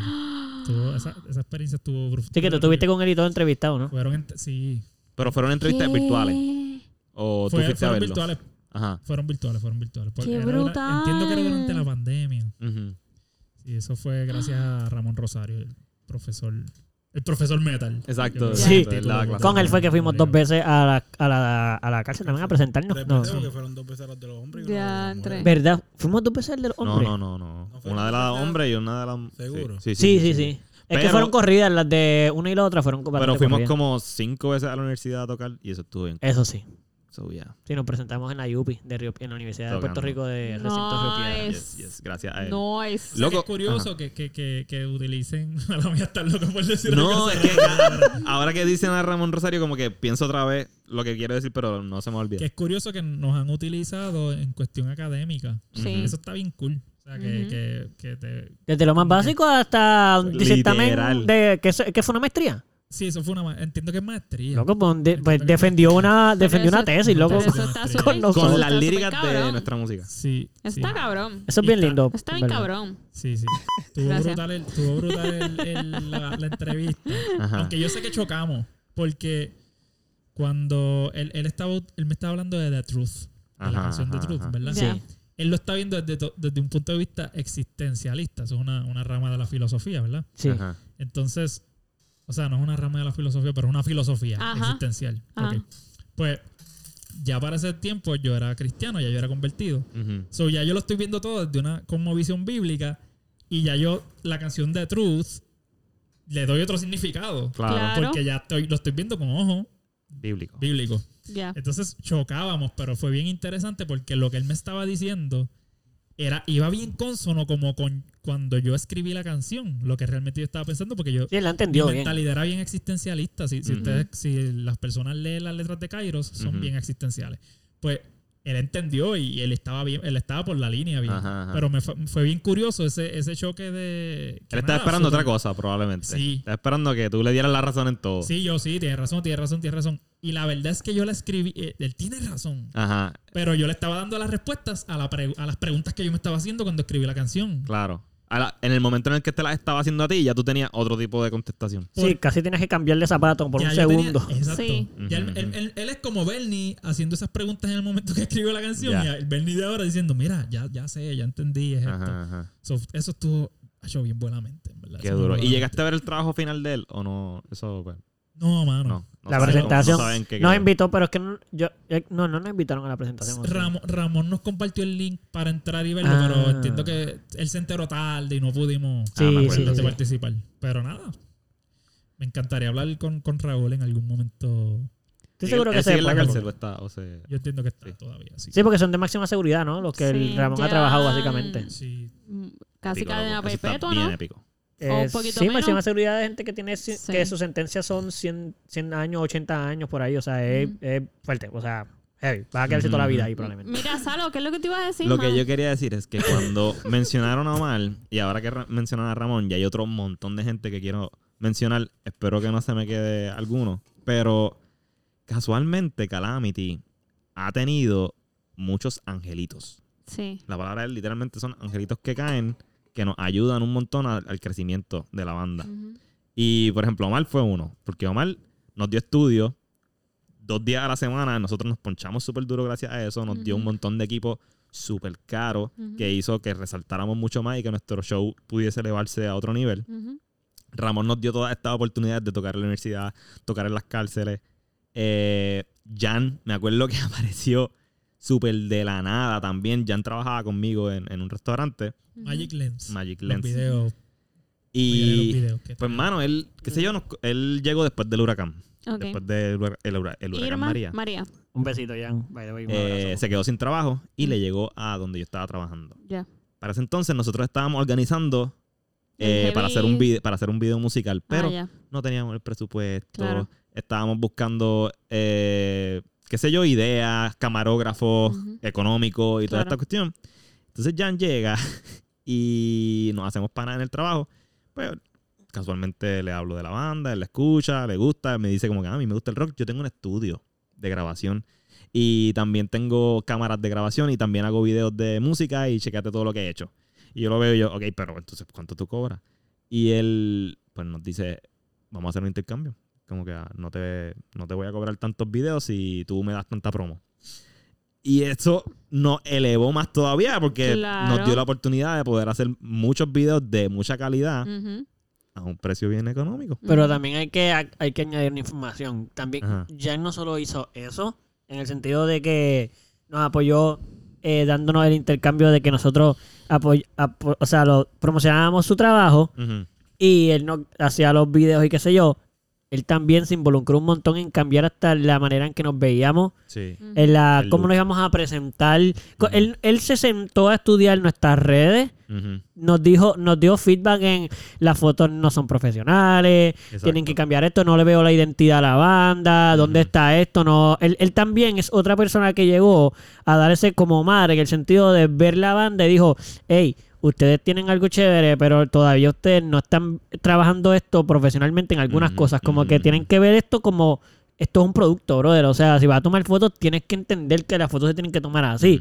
Y tiene que pasar esto. Y entonces, lo pueden ver en Instagram de nosotros. Cuando empezamos a trabajar con él, la misma, todo lo que empezamos a hacer, la manera que grabábamos, la manera que nos vestíamos, o sea, la imagen que llevábamos. ya no sacábamos cosas al garete, era como que bien pensado, esto tiene que salir así, va a salir en orden, va a salir tal día. Esto. A, a eso súmale a, esa- a esas personas. Yo, yo siempre estoy literal bien agradecido con cada uno Demasiado, de loco. Sí, sí. Brutal. Está Fel Rolón. el rolón. Fer Rolón. Oh, que iba a mencionar ya mismito. Brother, Fel gracias. llegó en un momento que es- necesitábamos un logo. Sí. Él me, me escribió por Messenger, mira, yo soy artista gráfico y trabajo con logos. Dentro del arte gráfico, o arte gráfica, no sé. Dentro de la rama de los artistas gráficos, Sí. Hay una, hay una rama que se especializa en logos y Fel trabaja eso de manera profesional y él llegó y me dijo, yo te voy a hacer el logo y vamos a sentarnos y, y nos sentamos. O sea, gente profesional. Le quiero con un. Pizza En la casa. Ajá. Ah, que quería decir, cuando venía ese profesional, o sea, Fer trabaja con compañías grandes de otros países y todo se trabaja, o sea, el. el- Big names. Big names. exacto. Ujú. So, él sabía, o sea, de verdad él se dedica a eso y él le coño a nosotros, una banda Qué lindo. de aquí. Pero ajá, Sí. para continúa. Y no solamente se involucró con los logos, se involucró con todo lo que era la, la- los afiches promocionales. Entonces, los shows, los afiches de los shows se empezaron a ver diferentes. Entonces, ahora la gente tenía, visualmente cuando van al show, un show de luces y de humo brutal. Tienen la imagen de la banda, que, que fue lo que ya nos vino a ayudar después, pero tienen también cómo se proyecta en cuestión de los logos, de cómo se llama el show. Él- Ujú. él, me, él me daba muchos conceptos de... Yo, yo lo llamaba rápido, ¡pum! Lo cogía. Mira, que tengo esta idea. Y él, ah, pues mira, el concepto va a ser ese, le vas a poner esto. Duro, Son duro. personas creativísimas que, tienen que, que, o sea, Dios les ha dado un talento ahí de, de- de ser creativo Full. y lo pusieron a la disposición. Y eso ha sido bien épico. Paco es otro, mano. Paco que llegó ahí también a rescatar nuestro sonido, eh, a decirnos cómo se, cómo se bate el cobre a la hora de, de ecualizar la- los amplificadores, de mezclar El sonido. el sonido completo, lo que mezcla con el bajo, lo que mezcla con el, el tono de guitarra. Ramón Ortiz también nos ayudó un montón con eso. Ujú. Y les sale del corazón, mano, que eso es lo Bueno, que está brutal. antes de ellos, Chemi Chewi, entonces, que lo ayudó con el También, de la también. música. Oh, sí. Che, che, Chemi Chewi nos poncharon. No, José Luis, José Miguel, mala mía. Exacto. los- Sí. Que son los guitarristas de Parish's Patience y Sí. el guitarrista de Avandra. Sí. No, Chemi es El bajista, el mala mía. bajista, el bajista. El Sí. bajista de Avandra. Este. ellos nos poncharon musicalmente. Ponchar es no, no de pelota, de que tienes. Sí, sí, sí. Ponchar es que, que, que te, te coges la- Afincar. afincan la, la banda, haces que todo hay una, una sincronía brutal, Ujú. otro nivel con los instrumentos. Pues ese fue el trabajo de ellos. Ellos iban, ellos iban a nuestros ensayos cuando tirábamos canciones, me acuerdo que a veces lo invitábamos, escúchense esto, y ellos se sentaban, bueno, está bueno, pero esto, como que aquí hay que hacer Literalmente se sentaban, se, cerraban los ojos así, ponían las manos, se cruzaban Sí, así sí, los sí. dedos y se Sí. sentaban así a, a escuchar el ensayo completo y luego, ok, la guitarra eh, tiene que fincarse un poquito más en esta parte junto con la otra guitarra porque se siente un poquito perdido y nosotros ahí pues, ok, Bernie, vamos a sentarnos y a practicar este riff mil veces hasta que nos quede idéntico. Y loco, eso ayuda un montón. Sí, Que en verdad la banda no es. Eh, ¿Cómo es? Salo, Edu, Bernie, Pupi y el bajista que está en el momento. Fernán, Eh, hasta hace poco, Fernán. Eh, es un chorro de gente, brother, que ha mano. cogido la banda y ha querido ponerle un, un granito en- de, de- de su arte. Y nos ayuda demasiado, Sí. demasiado, demasiado. So, no seríamos lo que somos sin nadie de ellos, literal. So, Qué lindo. Y a esta altura, dado que Fernán no estás ahora mismo con nosotros, bueno, gracias, porque tú también eres de esas personas. Porque Sí, literalmente sí, sí, sí. el no estar aquí con nosotros tocando, eh, fuiste parte de todas las Claro. personas y sigues siendo parte de lo que nosotros somos también. Así que, Fernán, gracias. By the way, este, por si, ¿verdad? La gente se va a quedar con la duda, a lo mejor nunca lo hemos aclarado y por los que quieran escuchar esto, este, Fernán no está, ahora mismo no toca con nosotros, pero además de que es parte de toda nuestra música hasta, hasta un poquito más allá, porque todavía, aunque en este momento no es el bajista de nosotros, eh, el contenido de música que ya mismo vamos a hablar de eso, él es parte esencial de esa música. Y eso no ha salido todavía. sí, sí. Este, y él ya es, él ya es parte de eso, no estando. Este, pero las cosas en la vida cambian y realmente Fernán, pues este, simplemente el cambio fue un cambio parecido a lo de Atuey en el sentido de que él tenía unas cosas que quería hacer con su vida. La- Ujú. las, pues la vida, uno crece, la vida va cambiando y él tiene unas inspiraciones y unas metas que quería también, en inglés se dice pursuit, pero no me acuerdo cómo es en español Seguir. perseguir. Y pues decidió, por supuesto, que quería trabajar ciertas cosas en su bien y como... Y las está haciendo. Y, Sí. y Oh, sí, sí, se dedicaba a Dios eso. Lo, lo está, lo está haciendo bien. Sí, mano. Este, Hablando entonces de, de lo que ha sido Calamity y de lo que ha podido llegar a ser gracias a todas estas personas. ¿Qué está pasando con Calamity ahora mismo? Ah, llegó la parte, llegó la parte. Que no querían hablar. Ah, de repente, ah, sí. Ah, tanto tiempo en silencio y ahora no quieren Ah, hablar del tema. ah, ¿qué somos? ¿Qué estamos haciendo? Espérate, ¿qué día es hoy? Oye, Bueno. espera, busca- oye, es que último día de febrero, ¿no? no, 27. Bueno, lo que pasa es que Falta un día. hoy ese día, pero el día que la gente va a escuchar esto. Ah, bueno, no, exacto. Es- Esa era mi pregunta. Ah, ya. So, pero es que todo el mundo hoy sabe que grabamos realmente otro es- Lo día. que pasa es que, mira, mi- gente, 6, hoy es 6 de marzo. dependiendo de si hoy es 6 de marzo o 11 de marzo, pues Mm. se dicen cosas, cosas No, distintas. hoy es No, 6 o seis. 13, 6 Oye, o ese, 13. es 6, es 6. Hoy es seis. Va a ser Hoy es Exacto. 6. A lo que me refiero es que Seis, seis. Esto es van a pasar confuso. cosas importantes en los próximos días. Entonces, Sí. dependiendo si esto sale antes o después de esas cosas importantes, se dicen ciertas informaciones. ¿o no? No, pero va a salir, va a ser, ya está decidido. Esto va a salir el 6 De marzo. de 6. 6, de seis. marzo. Sí, es que, es que, mano, ¿sabes qué? El 6 también fue un lunes en febrero. Eso me confundí por un momento. 6 de marzo. Y yo, wow. ¿Verdad? Pero anyway, sí, esto va a ser el 6 de, de marzo. Así que vamos, vamos a hablar de por qué lo importante, ¿verdad? De que esto salga el 6 de marzo. Vamos a hablarlo con el contexto de que es 6 de marzo, ¿ok? Ah, ya, ya. Vamos a hablar de eso ya. Ok, so, So, ¿Qué estamos que- haciendo ahora mismo para la gente que nos escucha Exacto. y que Bueno. está deseosa de saber? Ha sido bien épico porque llevamos los últimos tres años eh, Inactivo. haciendo, haciendo, bueno, no inac- inactivos Inactivo en para las el redes. público, Exacto, exacto.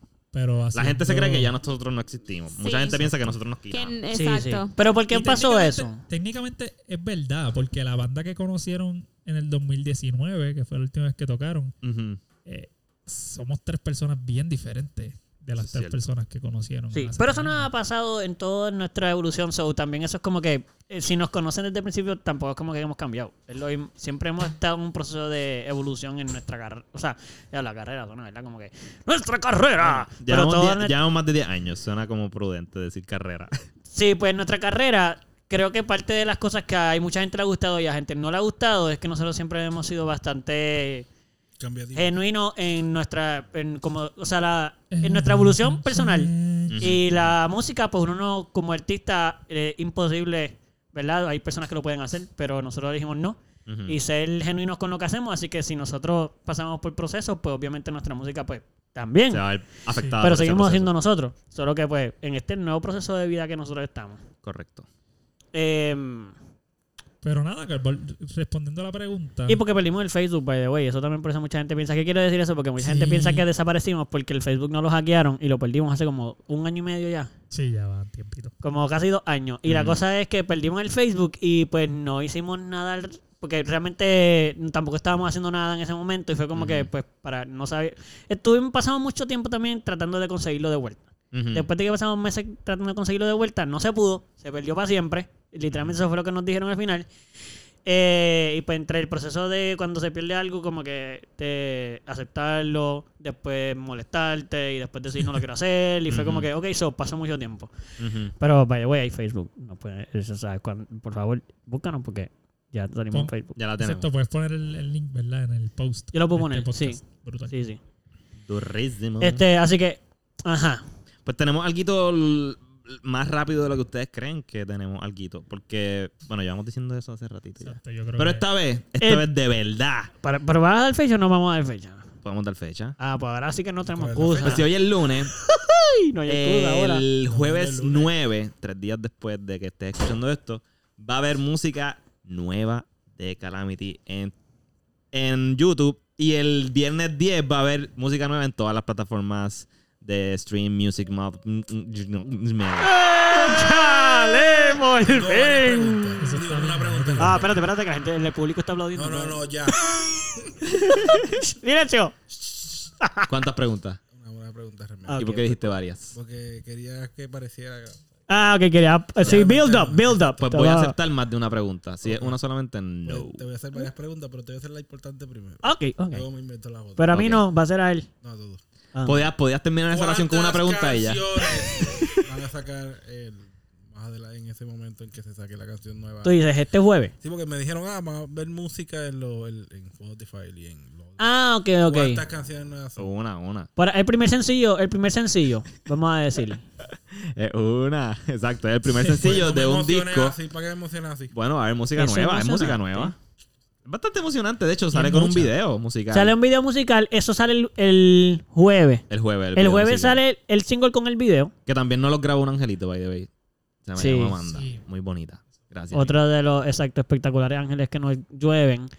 Eh, sale este jueves el video en YouTube con el single, pero con el video. Y entonces el viernes sale en, en las plataformas eh, digitales para de consumo de música. Spotify, Apple Music, todo eso. Y es el primer sencillo de un disco.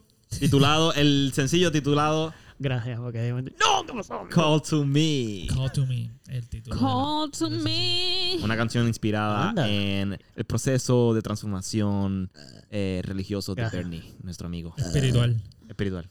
Espiritual. Gracias, me gusta, me gusta, me gusta más, me gusta más la palabra espiritual. Es diferente, lo aprendí los otros días. Muy bien. ¿Y a- alguna otra pregunta que tengas? Que no sé si vas a, si vas a seguir preguntando cosas. Porque, Ahorita sigo preguntando. Ah, qué buen provecho. Hay tiempo todavía. La Ah. cara de Bernie, eso ¿Se es normal. decir quién está tirando los gases para beneficio de. Ah, no, no sé si esto que en este podcast se, en este podcast de, beneficio. esto Eso es es bien súper normal. aceptado. Eso se acepta y Bernie, eso fue caro que le Sí, gusta. yo- mucho. soy yo, So, yo Bernie, si tienes algún gas, lo puedes soltar en Sí, aquí somos así aquí.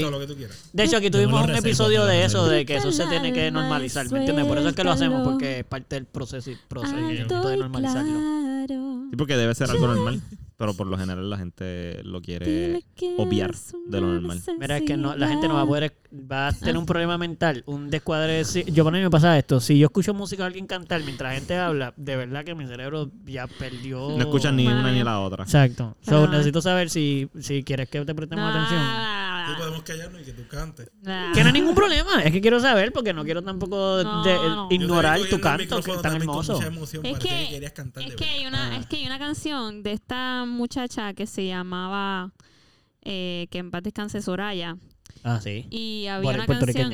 Ajá. Sí. Y había una canción que ella decía: Aprieta el alma y suéltalo.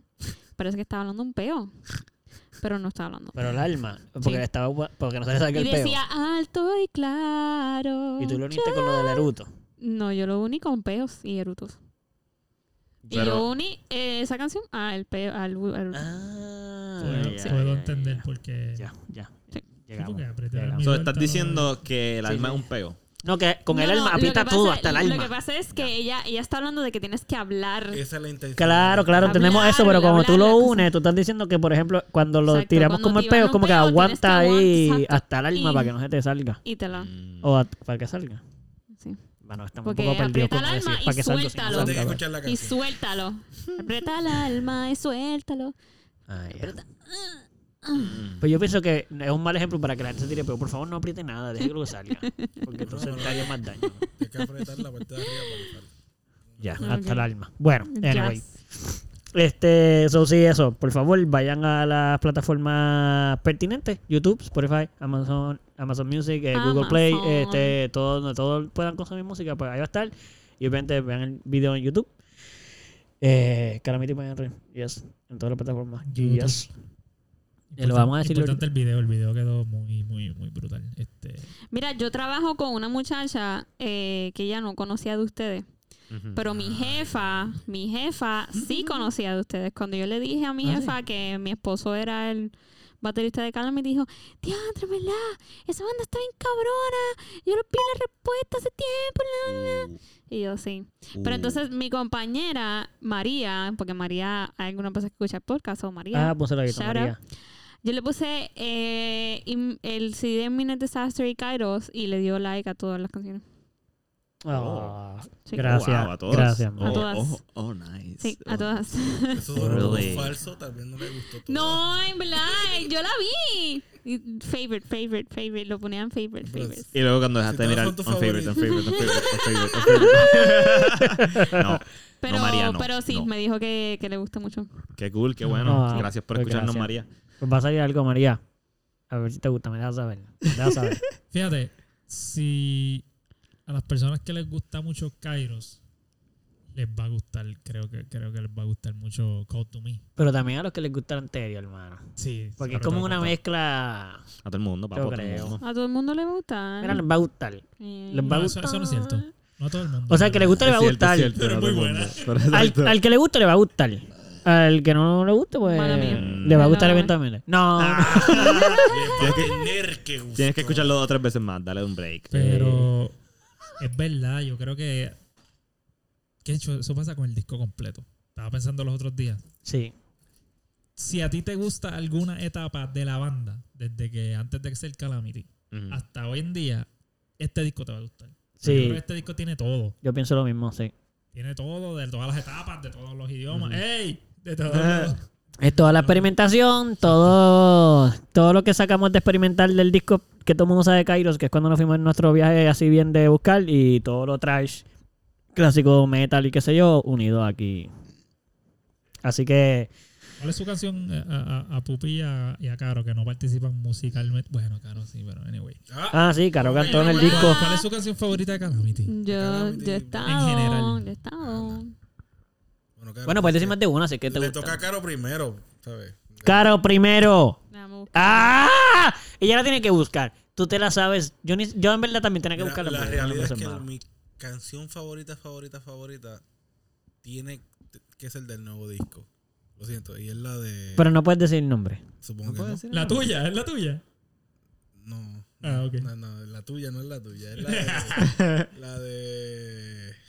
La de. Mano, pues. Ah, Espérate, espérate, espérate. O bueno, tú no te sabes los nombres, puedes describirla, Tararea un poquito. Tararea un poquito. si te acuerdas. La que hablan.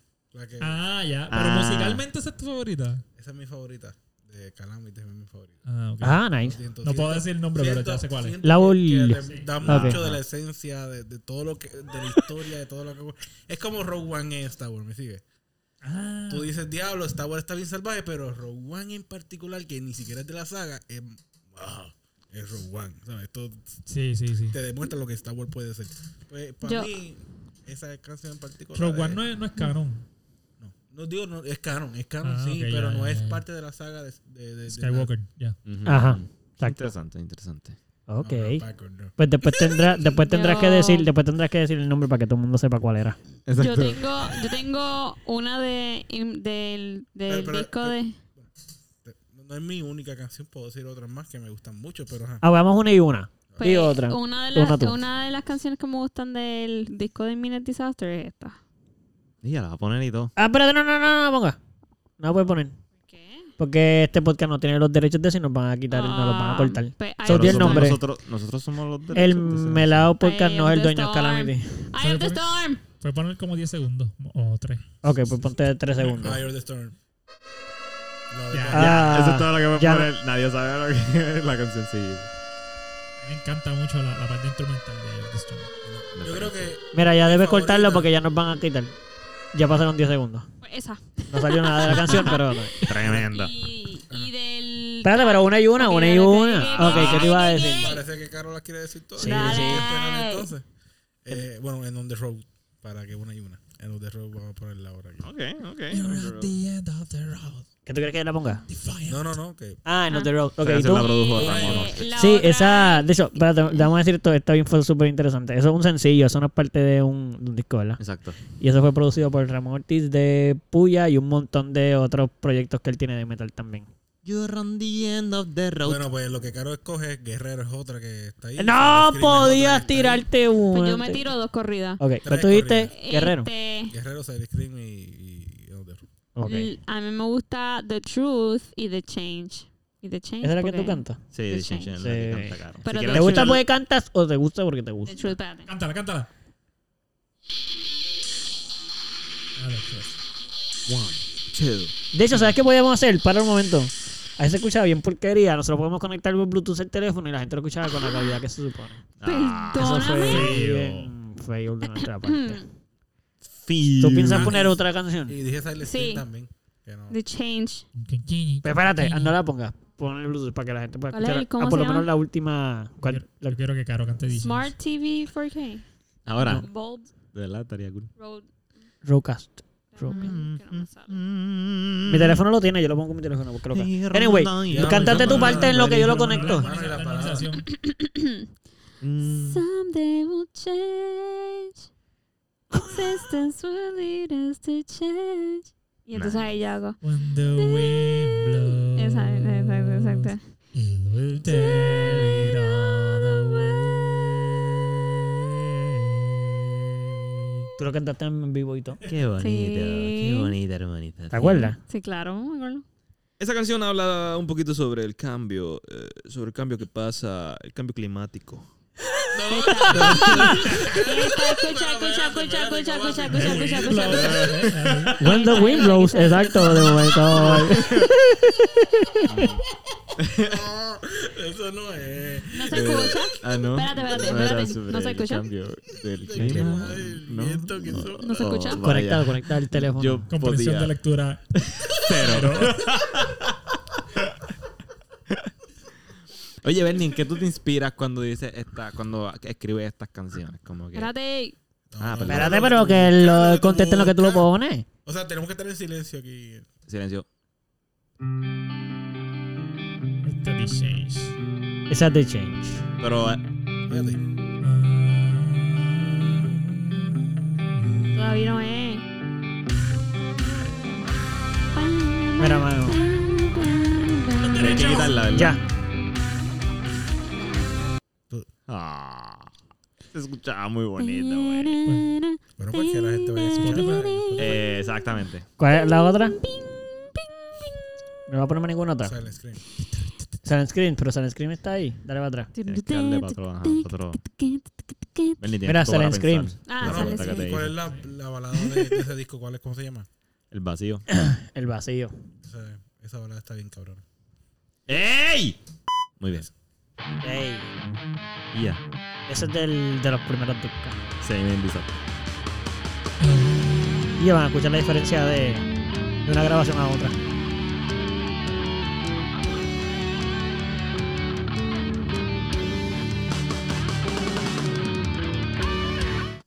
Esa y Hear the Storm, pero la, la Tienes que darle por el frente para que no escuchen la alma esa. Yeah. Fernan ahí. Bueno, de gente. Solo. Mano, en verdad, en verdad me encantaba esa parte de Fernan. De Fernan. Me encantaba, me, trun, me trun. encanta, me encanta, me encanta. Tú diste el, el vacío. Eh, no, no, esa canción. Digo, sí, también, pero de esa canción de que to- el, el solo de Fernan. Sí, la parte Ah, suavecita, pero no sabría exactamente Que qué parte. cogió el spotlight. Ahí, ahí.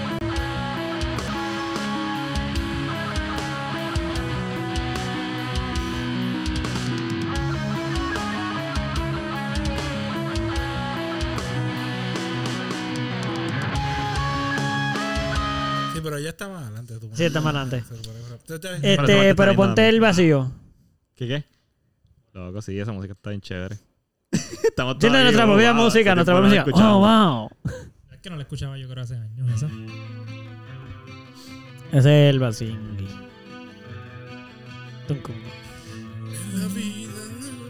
Todavía. Espérate, espérate. No, pero es que no va a Dile. salir. En la vida siempre supe a dónde ir. Y le dedicaron. Toma, para que todo el mundo se quede con las ganas. Y vayan a Spotify y me escuchen. Exacto. Y aprovechen y escuchan el, el sencillo el, el jueves. Exacto. Ah, esa handlebar. Está bueno también. Let's party. ¿Dónde estarán las ganas que me alumbran? Ok. Chacu. ¿Dónde estará el fuego Cierre en mi interior.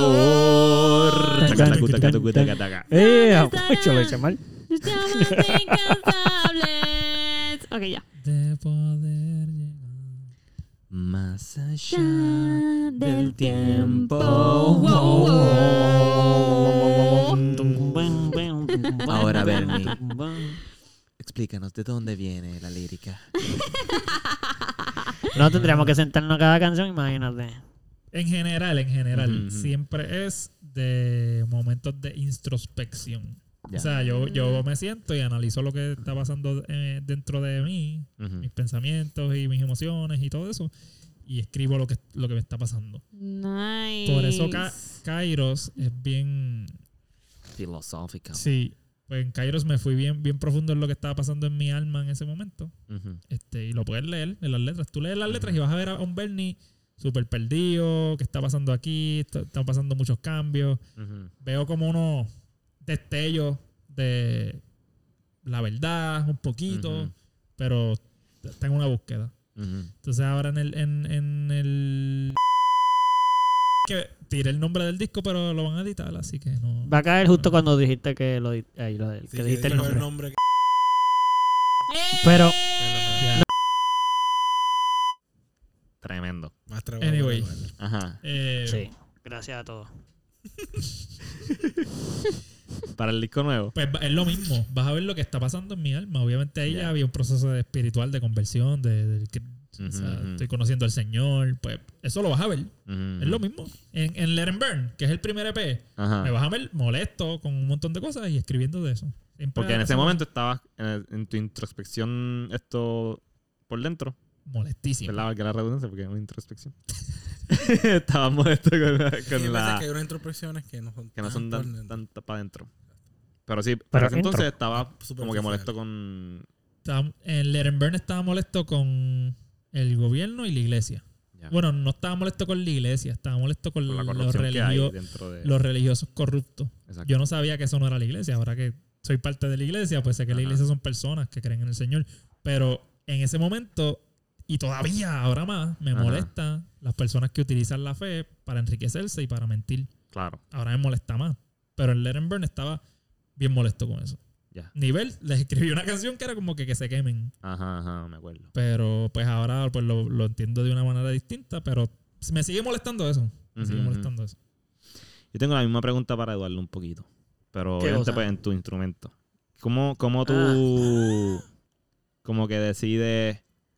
Digo, nosotros te damos muchas, como que muchas ideas, pero al final pues tú eres el que está detrás de la batería y decides como que... Por ejemplo, yo me acuerdo que Guerrero, ese intro salió como que de, de ti, básicamente. Ah, So, sí. ¿Cómo, cómo tú, qué tú piensas? Porque sabes que quiero hacer algo así, o quiero hacer algo más así, o quiero hacer este ritmo, o quiero hacer, quiero experimentar con este ritmo. Ah, sí. Eso, básicamente. No, no, este. hmm. Pues mira, yo siempre, yo lo menos que escucho es metal, como que la mayor parte del tiempo. Eso es lo menos que- yo, de hecho, yo no escucho metal la- en mis días normales. Yo escucho metal en el carro de Gonzalo, eh, en los discos de nosotros cuando los practico para tocar. Ajá.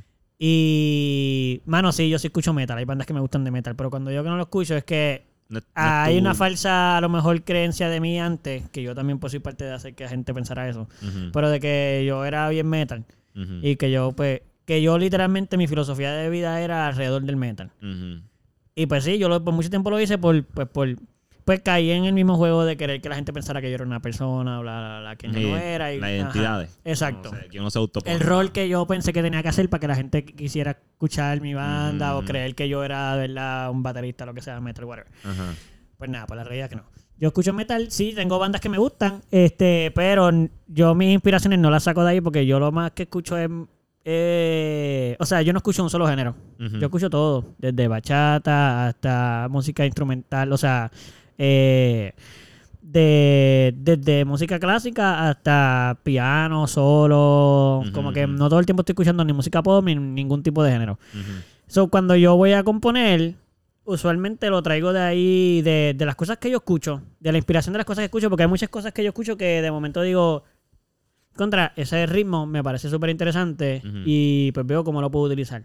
Pero también traigo cosas que aprendí en la universidad, eh, ritmos puertorriqueños y bombas, eh, afros o lo que sea que yo haya escuchado, no literales, como que no están, no están ahí literal. Es la esencia, como que yo cojo los toques o algunos acentos y entonces los involucro dentro de, de lo que estamos, de lo que ustedes compusieron melódicamente, yo lo trato de colar ahí en lo rítmico. Igualmente el de Guerrero, por ejemplo, eso es de una canción de, inspirado en una canción de Skrillex, Ok. este, que se llama Cinema. Ajá, Esa ajá. canción, es bi- él se ganó un Grammy de eso. Este. Esa misma. Eh, pues la batería así. Bien parecido al intro mío que. Ah, No, esa parte no va. El Ok. solo ritmo es steady. Pues de ahí yo lo saqué. Ya, ya. Solo ya, que yo le hago todos los cortes y lo añado. Ajá. So, rítmicamente yo lo basé de eso. Porque me gustaba mucho cómo sonaba eso. Y decía, ah, yo quisiera tocar eso. Qué duro. Y entonces, pues, pues se dio la oportunidad en una canción y dije, yo tengo, necesito poder eh, sacar un ritmo y me inspiré en eso y lo saqué. Pero muchas de las cosas que yo hago es por eso. Si usualmente en el método de composición pasa que, igual pasa con ustedes también y en toda la manera que nosotros componemos. O sea, todo el mundo trae una idea de lo que, ah, esta canción aquí, pues me imagino este ritmo acá. Y yo siempre pues lo escucho, digo, ok, la en el disco que va a salir ahora, bueno, ahora no, el que va a salir, sí, este año, del, del sencillo que va a salir el jueves. Este, fíjate, la dinámica fue bien interesante para mí. ujú. Súper para tocar el tema por encimita, pero que para mí fue la mejor combinación. Es el mejor disco para que yo me he sentido componiendo porque cayó en un momento donde no nos podíamos reunir todo el tiempo. Este, y muchas cosas fueron un poco a distancia. Sí, y entonces yo tuve la oportunidad por primera vez, que para mí esa es la mejor manera de componer. Yo escuché las canciones primero, sin que ustedes me dijeran lo que ustedes querían, y yo las grababa en una batería y se las enviaba. Me acuerdo, es verdad. Y yo tuve la oportunidad de poder yo componer la batería en muchas partes yo primero.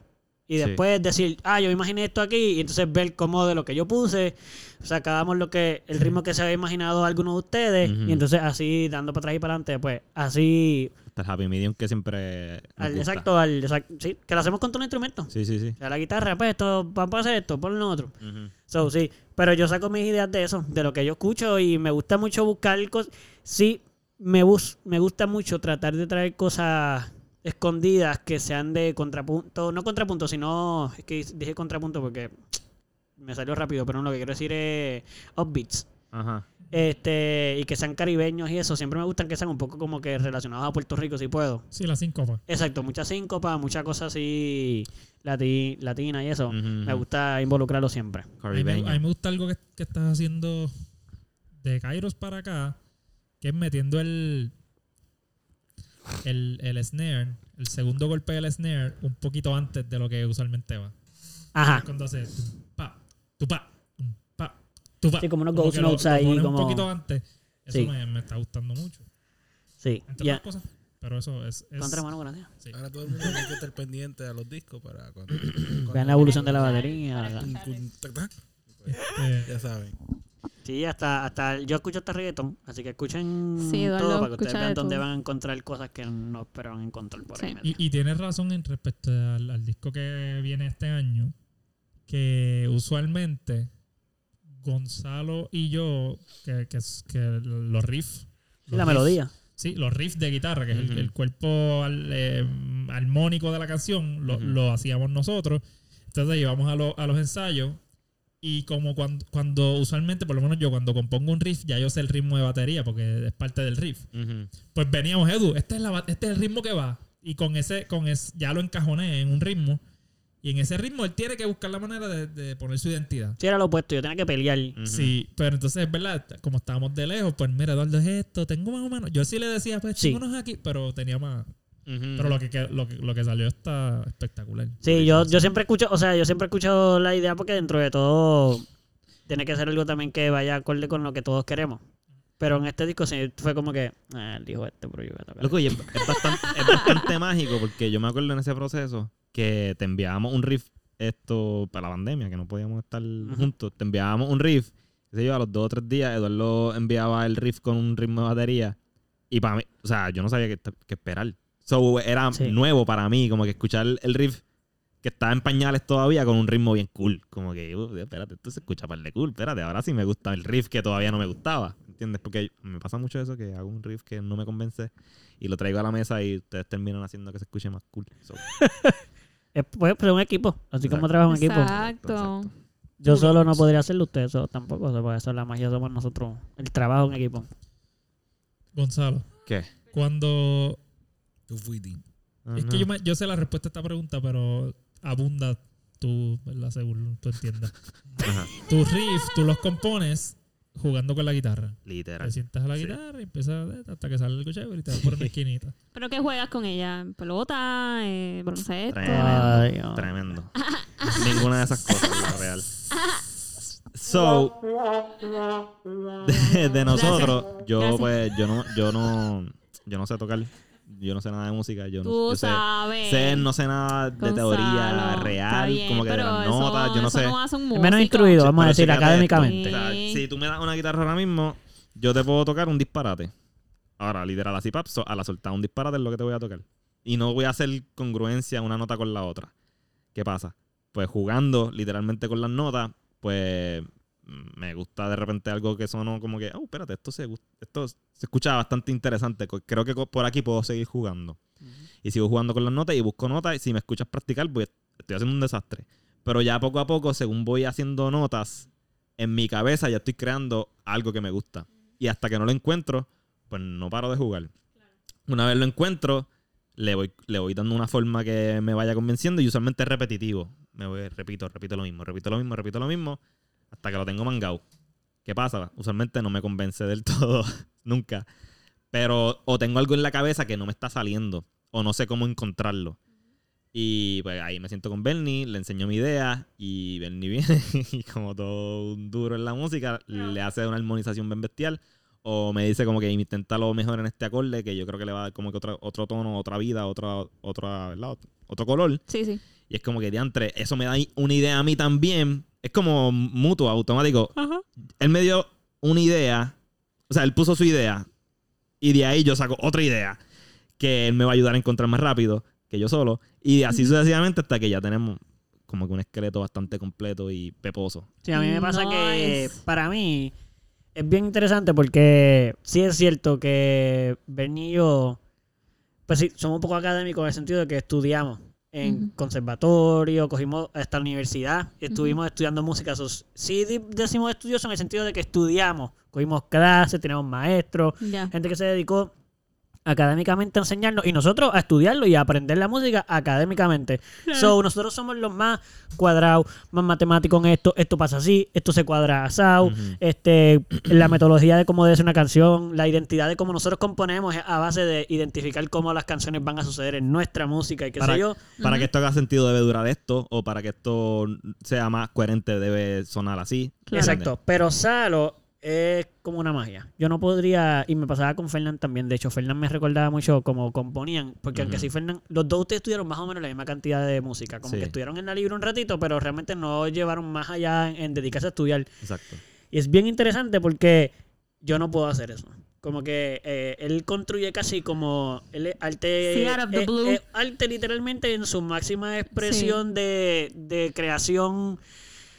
Así como que él, él- él lo saca de él. Como que él lo siente, él pone esto, él ha escuchado música, o él ha escuchado tonos, o él, él sabe más o menos. Y claro, lleva muchos años tocando también. Ya le- obviamente con tanto tiempo tocando, no sé tanto los disparates. Él dice, él habla mucho como si de verdad no hicieran sentido, pero él saca cosas que en verdad las melodías que y lo y hasta él ha compuesto cosas eh, que son casi como amalgamas y cosas bien weird, me- como que si Ben y yo nos sentamos a veces a cuadrarla y es como especialmente cuando me siento yo con él a decir ok pues el ritmo va a durar tanto y de momento nos sentamos es que eso no dura y ahora hemos tenido que hasta sentarnos a cuadrar espérate que es que eso no está no, no cuadra y entonces esto va a cuadrar con esto y usualmente no queremos cuadrarlo lo que queremos es entenderlo porque esa es la magia de cómo Salo compone muchas cosas es como que no no no queremos no es que está mal hecho Ajá, ajá. Sí. es que ahora nosotros nos tenemos que sentar para A que por lo ver, menos ¿cómo? la voz Pero eso caiga está súper para cool. que la, la batería caiga en tiempo dentro del, del ritmo que él se inventó Pero eso está súper cool. Y eso es lo- lo genial Eso me lo dejó saber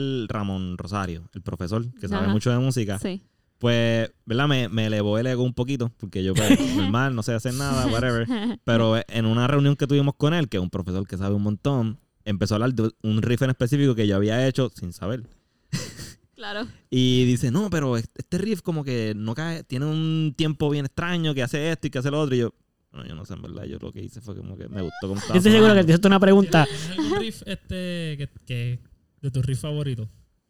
DH, man, tengo muchos riffs. No, no, no, tu riff. No, pero Pero, tuyo, tuyo, pero el- exacto, el, como que "Este tuyo que, favorito". que tú hayas dicho diantro, este me quedó cabrón. Uno. Probablemente los más que me gustan ahora mismo no están en canciones todavía. Ok. Creo, creo. Pero de las canciones que existen, Ajá. es que yo nunca, nunca, nunca he sentido que un riff es full mío. Como que yo, yo sé que quizás le- se- le- la idea del riff salió de mí, pero al final siempre tiene tantos layers de ideas de Bernie, Fernán y Edu que Ujú. nunca siento que es como que "Acho, ese riff es el mío. Sí entiendo lo Ahora que ahora mismo no, no recuerdo uno que, que sea full mío, además de ese que acabo de mencionar, que también fue influenciado al final por todo el mundo. Pero sí sé que esa idea la saqué yo con ese mismo tiempo sin saber que era un ¿Pero tiempo bien riff ese? extraño. El de Endless Demise. En la misma canción que mencionó Bernie ahorita. Esa canción Ajá, tiene ajá, un sí. breakdown con un riff que es un tiempo que no sé si es... No es 4x4, que es usualmente lo que, lo que hay en metal. El profesor me dijo, pero yo ni me acuerdo qué tiempo es. El, Pero ajá. el, el breakdown de Les Demise. El que hace... No, el que hace chan chan chan cha cha cha chan chan chan chan cha chan chan chan cha cha cha chan chan chan cha cha chan chan chan por tu culpa es chan. que yo siempre tengo que buscar qué hacer con las luces. Pues probablemente. Porque de repente son tres cosas diferentes en un mismo. A cada rato estoy cambiando el riff porque me aburro de lo mismo. Sí. Que es un reto, por lo menos para hacerlo canción. exacto sí. Para mí siempre es un reto coger el riff de Gonzalo, hacerlo, hacerlo parte de la canción sin quitarle la esencia. Ajá. El reto es quitar, sin quitarle la esencia, porque coger un riff y hacerlo parte de la canción Sí, es fácil. Lo recortas aquí, lo recortas aquí. Sí. Pero es, acho, no, pero déjale esas notas que tú sabes que no están, no son parte de la, de la armonía, del tono. el- o sea, Sí, a toda la- tonal, toda la loco, literal, él compone a tonal. Pues déjale eso, porque eso es lo que le está haciendo, la- esa es la característica del riff. Ajá. Pero que le queda Y- cabrón. Y cuando, y cuando tú acompañas, para mí lo super lo, cool es que tú lo escuchas. Si tú te pones el oído y te sacas del músico, por ejemplo, un músico como nosotros, de estudiado. Ujú. escuchar el riff de Salo, si lo, si lo estudia, es como que, mm, no, eso está mal.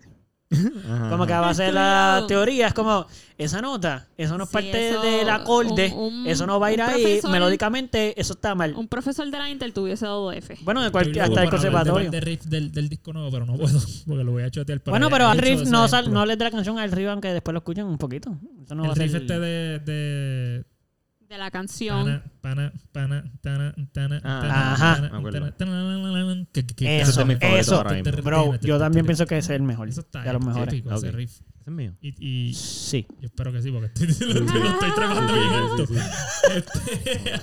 Probablemente sí. Suena como La algo que idea tú harías, principal mano. fue mía, pero ajá. tana, Ajá. tana, tana, tana. Eso está. Cuadrar eso, componer esa parte, mami, fue genial. Duro, Sí. duro, duro. Y Ese bien es de los difícil. nuevos, ese está bien cool. Yo la el escuché la primera y yo, ¿qué yo voy a hacer aquí?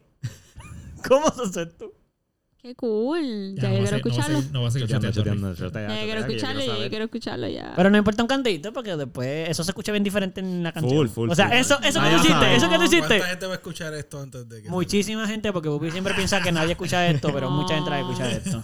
Como quiera, Define mucho. no, no, como quiera va a ser 10.000 sorpresa. O sea, personas. la gente se va a sorprender cuando escuchen la canción porque no, no suena para nada. Ok, la Igual. canción, Sí, sí, no la igual. canción que tiene el nombre del disco. Ajá. Mencionar cuál es. Sí, El, break- el riff del- de ese breakdown. sí. Ah, me acuerdo. Yo recuerdo que ese riff era bien diferente. So, Sí. Eso es un buen ejemplo de cómo el riff era, Ah. era- O sea, ok, no era bien diferente, pero tenía ciertas cosas que no, no iban a caer. Sí, se cuadraron. Y yo Exacto. creo que eso es un riff que se le respetó la esencia bastante Sí, de lo que era el riff. Y pero mejoró. se- pero, exacto. Mejoró bien bestial con Eso los cambios que ven. ejemplo. Sí, eso es una canción. Porque Sí. eso, eso es bien interesante lo que dice Bernie. Sí, Salo cuando hace los riffs, pues lo cool es que él tiene la capacidad de componer sin pensar en una canción. Claro, no estoy pensando en la lírica ni en la melodía de la voz. No, ni siquiera piensa en nada en el sentido de que ni cuánto duró, ni cuándo se supone que se cuadre, para qué se va a utilizar, ni en dónde lo podemos utilizar. Es como, aquí está este riff, y uno, oh, ok.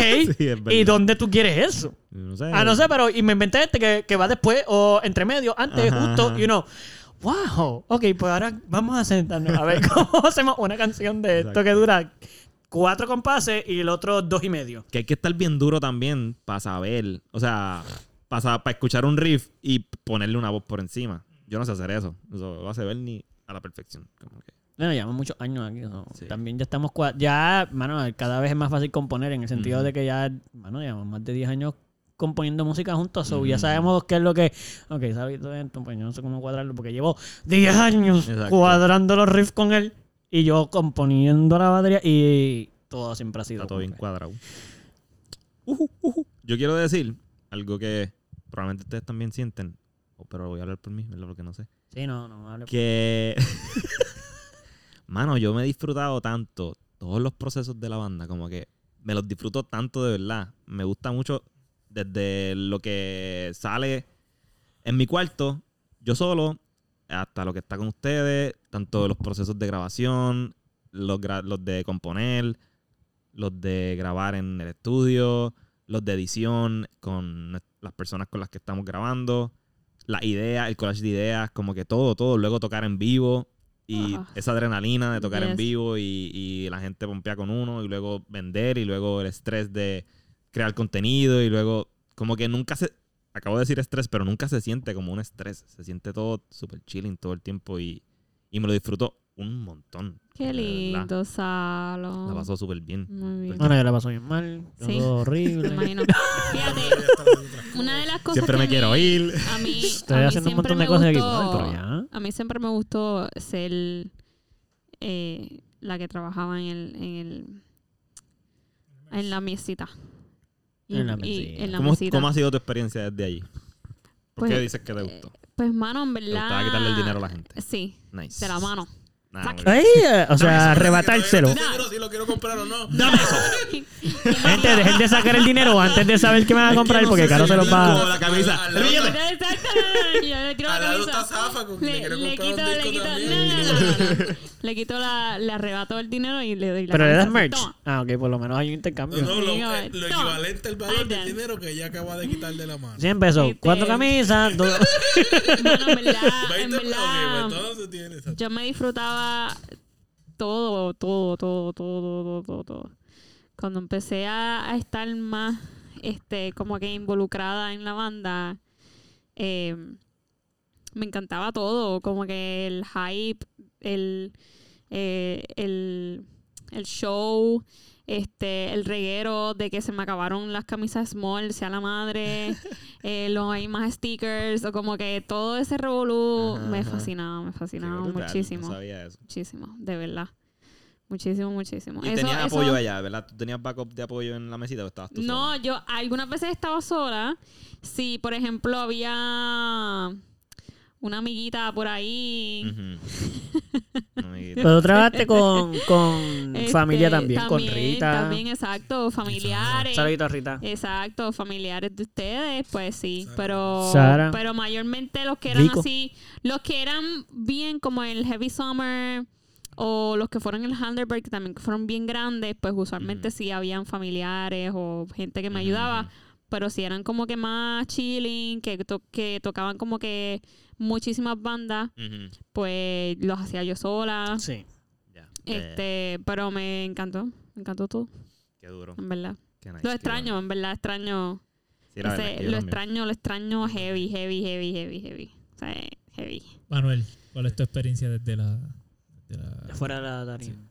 Pues la realidad es que esto me ha causado un trauma tal que cada vez que voy a un show en donde nosotros no tocamos, yo quiero recoger un clavo y bajar el amplificador. Te a trepa, ellos te trepa si- la tarima. Primero que- Llego al lugar, llego a cualquier sitio que hay una tarima, yo estoy mirando las luces a ver qué es lo que tienen, qué yo puedo poner, Nice, si le nice. cogen la- el equipo que yo tengo. Ajá, ajá. Nice. O sea, así, siempre. Eh, Y, y la realidad es Trauma. que me- no, digo trauma, pero la realidad es que yo me disfruto más estar en el backstage en un show que ser Ujú. el público. Ujú. Ok.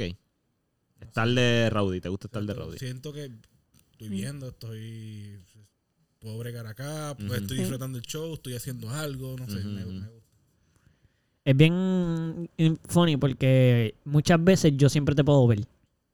La mayor parte de las veces yo siempre te puedo ver desde donde yo estoy. Como que hasta cuando, está, cuando has estado lejos, como que en el, en el del Heavy Summer, que tú estás bastante lejos, creo que cuando más lejos has estado de, de nosotros, de la tarima. Ya, entre sí. Este, en el Heavy, porque tú has estado en Handlebar, en otro, pero más se quita ahí al lado. Sí, lo que pasa es que tú, en el del balón rojo, pues ahí está bastante lejos también. Ah, pero yo no toco en ese, eso no te puedo decir y Yo eso. nunca bregué Ah. con el ahí tampoco. Yo no toqué en ese, eso. Así que no, ¿Verdad? así que no cuenta, no vamos a contarlo. Sí, hay que preguntarle a Chemi. Eso, Sí, él, sí. tocó, él sí tocó ahí, eso, él podría yo decir que... te- fue estar atrás, yo no- tampoco estuve, pude hacer tantas cosas allí. Pues para mí siempre es bien chévere verte atrás allí porque es como eres la única persona que está mirando hacia donde yo, hacia mí, que está trabajando. De que yo conozco, ¿entiendes? Como que, ah, mira, él no, él no, él no es espectáculo. O sea, no es de la gente, él es, él es parte de nosotros, míralo ahí. Y lo veo chaval, ahí, dándole botones. Y yo, yo también estoy pasando trabajo como tú. Sí, sí. ¿Qué tan difícil era tratar de perseguirme con las luces? No, no. El problema no era perseguirte, el problema era perseguir a Fernán. que cuando yo tirara la luz de Fernán, tú no estuvieras en el espacio donde Fernán estuvo. Ya. y pasó más de una vez, que Sí, lo, sí. lo grande. Obligado, todos los spots que tú cuadrabaste, ellos te los dañamos casi No, estamos hablando de que yo tenía que ir donde ellos decirle, mira, aquí es que va a estar Fernán, por favor, y como quiera. Sí, Pupi siempre nos decía, just como que 15 minutos antes de que empezara el show, recuerda que en la parte tal, tú te vas a parar aquí y Fernando se va a parar aquí para que los dos brillen. Y a mí se me olvidaba la parte tal para yo pararme en esa... Pues claro que no. No. Pues claro que no iba a estar ahí, pero era el solo de Fernán, no puede estar en el spotlight de Fernán. Y Fernan ahí en lo oscuro, tocando. No, no, no, no. bien triste. Yo, vamos, es que yo tengo unas grabaciones específicas, yo no Ajá. puedo jugar tanto. Tampoco, exacto, el equipo tampoco es. Entonces, si es tan exacto el momento en el cual tengo que pasar de una iluminación completa a un spotlight, pues es complicado yo hacer una. Sí, a lo mejor cuando lo cuadras, ya Fernando la última nota. Bueno, Exacto. y ya Y regresa. y ya va Fernan, y ya va Gonzalo con su pues, Exacto, exacto, exacto. Sí, sí, sí. Pero sí, no, a mí me encantaba. Entonces yo me sentía también parte de, aunque no tocara un instrumento. No, pero era, era, era parte. Oye, algo que te haya pasado, o qué experiencia, si alguna, porque verdad, no, no, yo nunca he experimentado eso, pero como tú estás viendo el show y tú cambiaste de ser el roadie que, ar- que se metía en la tarima a arreglar cosas, de momento eres el que tiene un instrumento. O sea, tú trabajas con el show visual, entonces te tienes que enfocar en eso.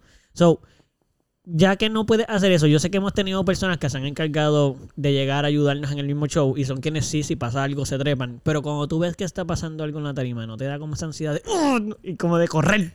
Varias veces. De que me voy a trepar en la, en la de Heavy Summer. La vez que se trepó el tipo. En la tarima que, que, que los encargados de bajarlo no estaban haciendo nada.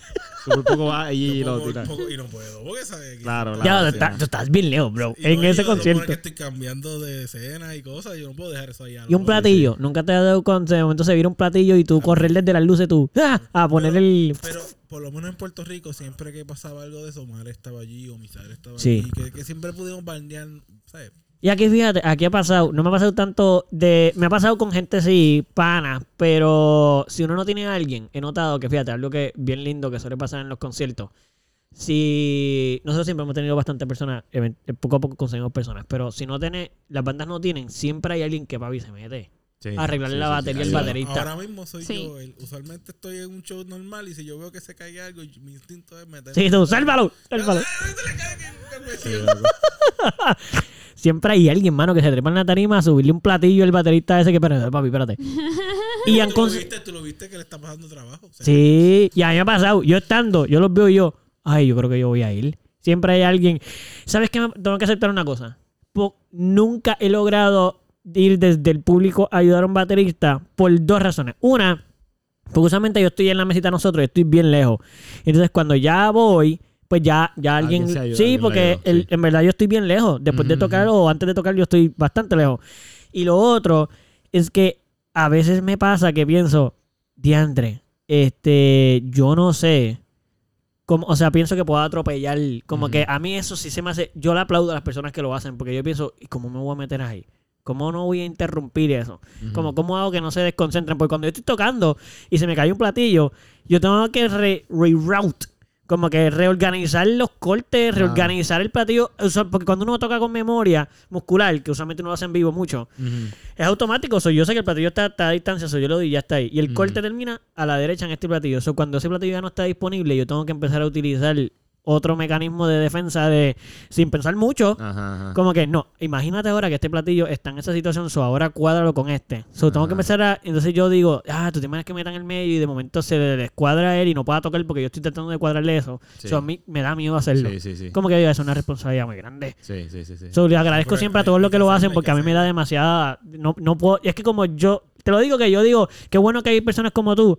Porque a mí me paraliza nada más el, Dios mío, es que yo sé lo que es que pase eso. Ujú, No, no, ujú. y me ha pasado de que interrumpí algo tratando de llegar a la tarima o algo así. Ah, obligado. Porque Fernán está, Gonzalo estaba corriendo. o, o hay un cable en el medio. O a usted le gusta eso de estar enredando los cables mucho también. Ah, yo iba a decir, Por eso cambiaron a si quieres contar las veces que siempre tenemos papelones. Es que sería O sea, todo. todas las veces. Exacto. Que Bernie, Bernie tiene como que... Vamos a contar uno que no. Ajá, ajá, ajá, exacto. No existe.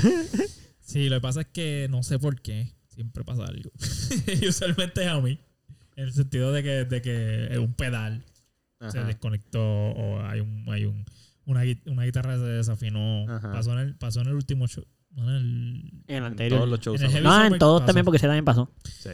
Pero siempre pasa algo y, y pues ya cuando pasa, tenemos pues la, la tranquilidad de que estamos acostumbrados y lo Sí. manejamos y, y termina siendo algo interesante del show. Sí. Pero sí, siempre pasa algo, siempre. Y, y se dice, mira, ya acaba de pasar lo que siempre pasa, que va, va a pasar algo. Y ya se Sí. dice en el Algo se mira, desconectó, Algo dejó de sonar. eh, pasa una calamidad. Siempre. Sí. eh, Es casi como que, no sé si no pasaría, si pasa un show sin eso, sería como que, oh, wow. Es que no ha la- pasado. la verdad- Por eso nunca ha sucedido. Yo usual, o sea, nosotros empezamos a trabajar mucho para que no pasaran esas cosas. Eso es lo funny. para acá. Eso es lo funny. Más que, más que, estoy seguro que más que muchas de las bandas. Claro, claro. Entonces, el- a la hora del show, nosotros podíamos estar bragados con 20 técnicos de pendientes. A, A que no pase a ningún pase error. nada, porque hay muchas cosas y no puede fallar. Porque ya nos ha pasado muchas veces, eso es como que estamos bien preparados para que nos pasen, Y para todo- que no nos pasen. Exacto, y todas las bandas tocan súper descuidados, acabando de llegar a hacer lo de ellos. Y no hay problema. Descuidado, descuidado no, no en el sentido de su profesionalismo, sino en el sentido de que relajados en cuanto a que no va a pasar nada, confiados.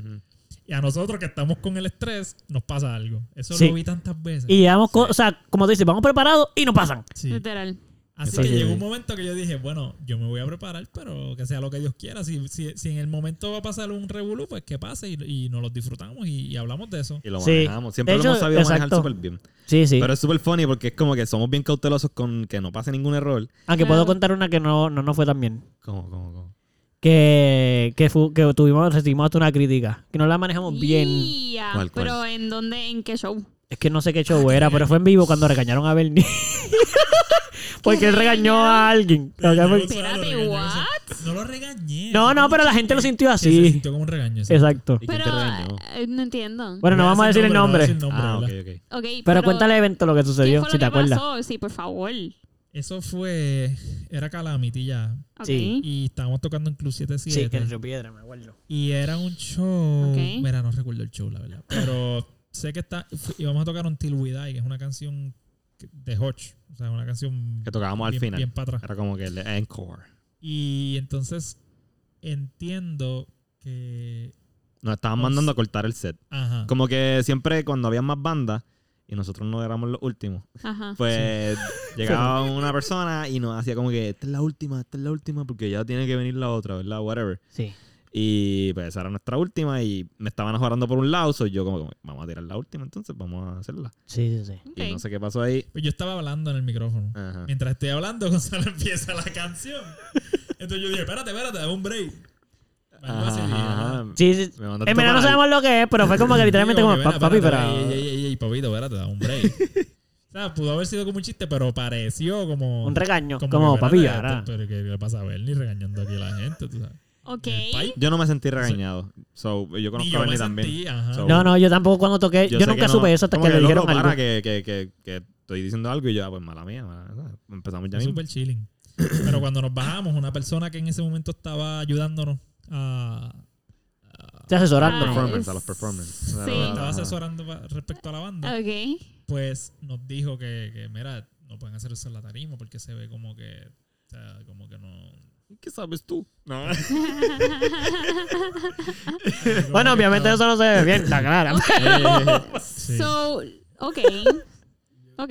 So, los regañaron. la persona, pero... Después te, vimos fuera. Ahorita, ahorita. Los regañaron por, por eso. Bueno, le dijeron a, le dijeron básicamente mí, a mí. papito, eso no, cuando esté tocando, por favor, no estés regañando a tu A mí me, me sirvió bastante, o sea, me sirvió de que me, me, me lastimó el, el ego. Y eso siempre es bueno, lastimar el ego. Cuando alguien te lastima el ego, agradece, agradecelo, porque el ego de nosotros es, es un poco... Sí, duele. Se, se impone. y Duele, no- no duele, duele. no- Bueno, agradecelo Sí. y aprovechar la, la La oportunidad. oportunidad de. de Porque si te vas a poner a la defensiva y a defender tu ego, pues de no aprendiste. de- pero- aprendiendo, exacto. Déjalo que muera, o sea, lo están matando, déjalo que Exacto. muera. hace No lo defienda. Exacto.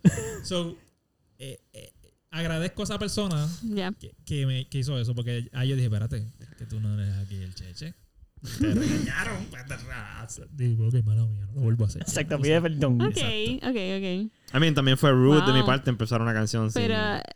Pero. Sin- sin Salo nunca pidió perdón, terminado. pero nadie le dijo nada a él, so, él- su ego nunca fue tocado. Pero entonces. ese-. No. so, so, le fue, le fue mal en ese show. No, no, eso? no, no fue mal, no fue muy bien. no. Él, de hecho, yo no creo que ni la gente lo recibió tan así. Es que personas que estuvieron, que esa persona que estuvo pendiente y otros, pues les fue como que, ¡ah! ¿Qué pasó ahí? Pero realmente, nada, eso era. De hecho, no recuerdo un show que nos haya ido mal. Que yo diga, ah, Uno, uno, frustrado. loco, el que tocamos en. Yo no creo que nos fue mal en el sentido de como tú ibas a decir, de frustrarse. Sí. Pero yo creo que nos debió haber dado vergüenza, aunque no nos dio. ¿En cuál? Cuando tocamos en, en los primeros shows en Soprano. Ah, Primero, sí, cuando sí, nos sí. tiramos el chistecín. Y segundo, Ah, no, pero cuando no- cagamos un cover brutalmente que quisimos tocarlo a From todo. the bell tolls. Sí, pero yo, yo, yo estoy contando de Calamity para acá. Ah, ya, ya, ya. Ah, pues no, desde Calamity no creo. Sí. No, no, no. Es que creo que cuando ese momento, cuando cambiamos Calamity, muchas cosas cambiaron como esa. O sea, decidir, todo, cuadrábamos todo. Parte Ajá, de, ajá, de, de hacer que cosas no pasasen era, nosotros practicábamos los shows en vivo. Se practican. De hecho, solo practica todo el mundo. El Tenemos que show practicar. de... Mala que te interrumpa. El show de... Sí, hermana vida. pues, De la, No, no. De, la playa, de la playa en el gazebo. Que se Ajá. nos fundió todo porque teníamos demasiada... demasiada Eso fue en Yabucoa. Este, Yabucoa. Ah, ese show estuvo súper en los chulo. El Breakers. encuentro. El encuentro metal. Sí, yo creo que ese show podría ser uno de los peores shows de, de nosotros. ¿Tú crees? A mí me encantó. Ah, también. bueno. ¿Cuántas canciones logramos tocar? Tres. Mira, y No, sabes par de las canciones. y las tocaron en llenos de embarrados en Mano. sangre de, de, de- de- No, ese no fue ese mismo show. Sí. Ese no fue ese mismo show. ¿sabes? No, fue- No, no No, el ese fue en otro. Pero Ah, ese, fue pasó, eso fue en otro. poderle atribuir la sangre Sí, pero ahora que tú dices eso, yo me acuerdo en ese show, tú tienes razón en una, en, en- o sea, tienes razón en todo lo que dijiste. Iba a decir que me recordé que cuando toqué, sí me acuerdo de lo que no me gustó. Antes de tocar, eh, que nosotros llegamos, de hecho cuando nosotros llegamos en el carro, que no nos tocaba tocar todavía, estaban tocando, yo no sé qué banda, pero me acuerdo que el baterista me dijo, ah, para que sepa, este, está bien mojada la tarima y está llena de arena, tocar es horrible, yo toqué descalzo y yo, ya lo, yo no voy a tocar descalzo. Como que no voy a tocar descalzo. Y él, ok, cuando yo fui a tocar, yo pasé mucho trabajo porque entre la arena y el agua no, no podías tocar bien. El pie se reparaba demasiado para tocar. Era, gracias a Dios, que en ese momento no estaban usando ni yo tenía puesto el, el, Trigger. Sí, ni, ni micrófono directamente a- Ujú. que cogiera directo, porque papi, obligado eso va a sonar Estaba mal. el bombo. Sí estaba microfonado, pero ese bombo se cayó mil veces. So, estoy seguro que ese micrófono no funciona mucho. Ujú. Como que recogía afuera más que adentro. So, el, el cantazo directo no lo recogió nadie. Ok, ok. En la esencia sí. Sí, esa- eso lo cogía, pero no te cogía el, el cantazo. So, Gracias a eso sonó bien, porque yo pasé, ese bombo se cayó un par de veces, el pedal se salió de sitio. So, sí, Yeah. Tiene, me acuerdo que fue un papelón tocar. han sido lugares, o sea, han, han habido lugares que han sido difí- difíciles. Sí. Pero eso te, te pone cuero duro para tocar. Sí, sí, sí. En el tour no hay ninguno que yo pueda decir que fue malo. Ah, yo mucho. Para mí sí como baterista, o sea, no de, no que el show quedó malo, en el tour, loco, el baterista fuimos lo peor que nos pasamos. Nosotros no tenemos nunca qué batería íbamos a utilizar, nunca. No, no, pero en términos de show. El show como Por eso, que al, Por final, eso- que al final digamos, ah, este show fue un fiasco. No, No, no, el show no, no, por eso digo, ningún show fue malo. Yo digo que la experiencia de tocar fue un buen aprendizaje porque era bien, y era bien No. ansioso todo el proceso de llegar al sitio. Me acuerdo cuando llegaba con Nico. Y era como que Nico y yo era, ok, vamos a ver igual que nos tocaba. Y no, nos tocó una batería que no tenía toms para tocar un show. Sí, lo que, tú, lo que tú describiste ahorita de cuando se te cae un platillo, que tú tienes Eso. todo como que con la memoria muscular Sí, está bien ponchada. pues no existe. Pues en una gira con baterías que tú no conoces, no puede existir eso. Tienes que memorizarte literalmente la canción con lo que haya. sí, eso, eso bregó mucho para eso. Y lo que tú llevaste. O sea, tú- Yo lo que yo tenía un platillo y un snare. Sí, loco. Eso, es un bad trip. Eso era mi nombre. Es como si me dieran una guitarra diferente. Lo que yo fui donde no había ni, ni platillo, ni stand de platillo. Te dieron una guitarra diferente. Se- siete cuerdas. Ah, yo me acuerdo de eso. Porque se dañó la tuya. ¿En qué show fue ese? En, Club en 77, Río ¿no? Piedra. Eso No. fue. Damn, Ah, que el guitarrista, o el otro guitarrista que tocó, te dio la guitarra. Pero la partiste haciendo eso. Yo no lo hubiera podido manejar. Ah, como que partí la guitarra, ¿no? No, no, partiste, le metiste. ah, ya te yo también. Y yo, wow. y- lo, lo que hice fue quedarme quieto, mirar la guitarra y cantar. Ajá, Y ya. ajá. No podías Ah, moverte olvídate del show, olvídate sí. del performance. Pero en Paquí se dieron unos shows demasiado de muy salvajes. En parte porque el sitio era demasiado chiquito y. para que todo el mundo entendiera lo que estábamos haciendo. pero- Ajá, ajá. En Paquí tocamos el cover de Sepultura. Ya, entre sí. Eso era el hit de nosotros. Ese sí. era nuestro hit. Ese... Ya, Yo me acuerdo de ese intro. Ahora Que todos te a ti. Cada vez que iba a cagar esa parte que todo el mundo quería. mal. Momento, momento. Sí, loco. Yo soy bueno para darle ansiedad a todos mis compañeros en momentos claves de la batería. En verdad era bien interesante porque en los ensayos siempre hacía algo diferente, pero en el show lo hacía como era. Sí, eso me pasa mucho siempre. En los ensayos yo suelo cagar cosas que en vivo nunca voy a cagar. Es bien raro. Nosotros ahí, bueno, ya la va a cagar y de repente... Y ya lo hizo. Y yo lo siento, yo lo siento cuando yo voy a esa parte. Yo suelo no pensarlo mucho cuando voy a tocar en vivo para que no me dé la ansiedad. Ajá. Pero, yo, pero a mí me gusta sentir que ustedes están medio trincos. Como que yo los veo y yo los siento ahí como que ellos están así como con todos los músculos así como, oh Dios mío, se acerca su parte. Y más porque es en silencio. Cuando sí. es un silencio, ¿qué te iba a decir? El, el show en que Gonzalo vomitó. Yo no vomité. Ah, ¿No bueno, vomitaste? no en el show, Antes pero y sí. después. Exacto. Sí. Pero no durante. ¿Cómo? Antes y después. Antes y después le- este vómito. El vómito justo Estaba antes, tocó y después vomitó de nuevo. Eso no, eso fue un papelón, ¿no? Se notó como un papelón en el show. Yo me disfruté del show y la- yo creo que a la gente le gustó. Bueno, no fue un papelón para el show, fue un papelón para él Para durante, antes, durante y después. Bueno, durante no, después. Sí. Yo recuerdo que, pues yo le había dicho a Darlo, mano, me siento súper bien tan pronto vomito. O sea, yo vomito y me siento bien como por 15 o 20 minutos. y ya luego empiezan los mareos otra vez. Ya. So, y esos, esos mareos duraban hasta que volviera a vomitar. Pasaba, qué sé yo, como una o dos horas. Sí. So, vomitaba. No tanto, pasaba como media hora. Whatever, no sé, vomitaba. Y. Ah, pues, ¿qué pasa? Estábamos a punto de cancelar el show porque no me estoy sintiendo bien. Voy a vomitar ahí en el mi- mismo medio de la, batería, de la, de la Ah, tarima. también va a vomitar a mí. También. Y, pero no queríamos cancelar el show porque era un show bien importante. De hecho, era un show súper importante. Íbamos a tocar con Ramón Ortiz. Sí. Me acuerdo. Ah, sí. Y Ramón Ortiz, pues, jala gente. Sí. Y nosotros necesitábamos a esa gente Primo. de nuestro lado. So, Y además so quedar, queríamos- que hay que quedar bien frente a Ramón Ortiz, ¿no? y también Primo. so, queríamos tocar ese show, pero Sí. estábamos a punto de cancelarlo por mi, ¡Familia! por mi Ah, estado. Yeah. Anyways, pues. no. La- Anyways, Ah, vamos a aclarar esto. Es que Ramón Sí, es Ramón- primo de Ramón Caro. Ortiz es primo mío. Legit, Exacto. como que legit. De sangre. Es de sangre, sí. So, ok, continúa. Su, su padre es mi tío abuelo.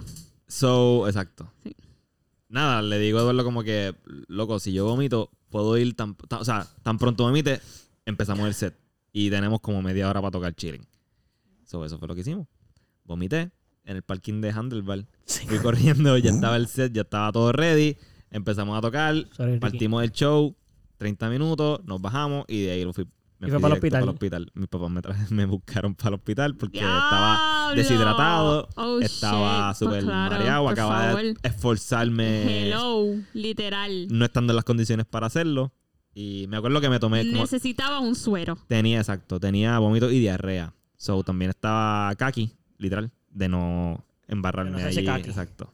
So, recuerdo que me tomé una Imodium, que es una pastilla que te aguanta La la La caquita.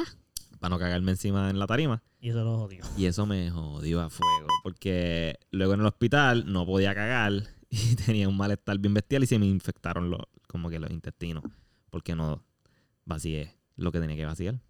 Y Sí. pues Sí, lo que se supone que pasaba. la pasé bien mal después del show, pero el show estuvo bien en la madre. Y la pasé muy bien durante el show. Wow. Así que no cuenta como el peor show. Exacto, exacto. Como una mala experiencia, pero un buen show. Ok. Y como Este- dice el teatro, the show must go on. Exacto. Pues, Pues- miren, este, algo más que quieran comentar. Yo creo que yo, yo, yo, yo, yo. Yo empecé esto, yo lo termino. Ok. está bien, pero espérate, no, lo que quería decir era que si había algo antes de terminar, de que pues tú hacer la cierre. Oye, decir, me voy a- pero recuerden, ahí, en Spotify, Calamity PR. Espérate, no, en. Spotify Pero- no salimos como Calamity PR, salimos como Calamity. Sea la madre. Siempre digo algo mal. Pero está bien, salimos en todas las redes sociales me, como Calamity. Calamity, call to me este Digan, y- díganle, y díganle ahí cómo pueden disfruta. buscarlos en las redes sociales.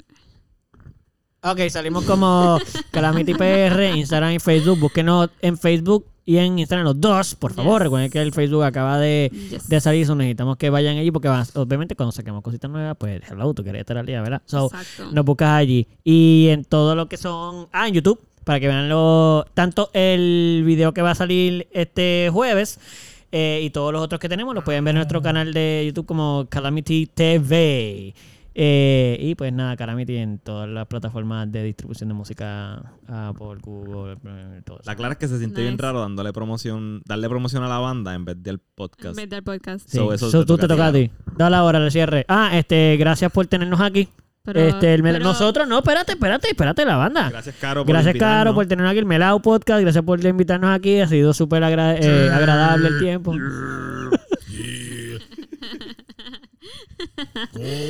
Ok. Eh, caro. Bueno, pues nada, Corille.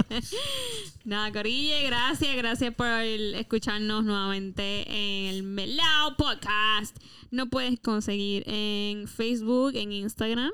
Nos puedes este, stream por Spotify, por Apple, por eh, iHeartRadio. Este, así que nada, no. Le damos las gracias a Calamity por estar aquí con nosotros en la noche de hoy. Así que espero que la hayan, le haya que escuchar, les haya gustado escucharlo a ellos y sus historias. Y nada, no, entonces nos escuchamos en la próxima. Este es el Mela Podcast con Calamity.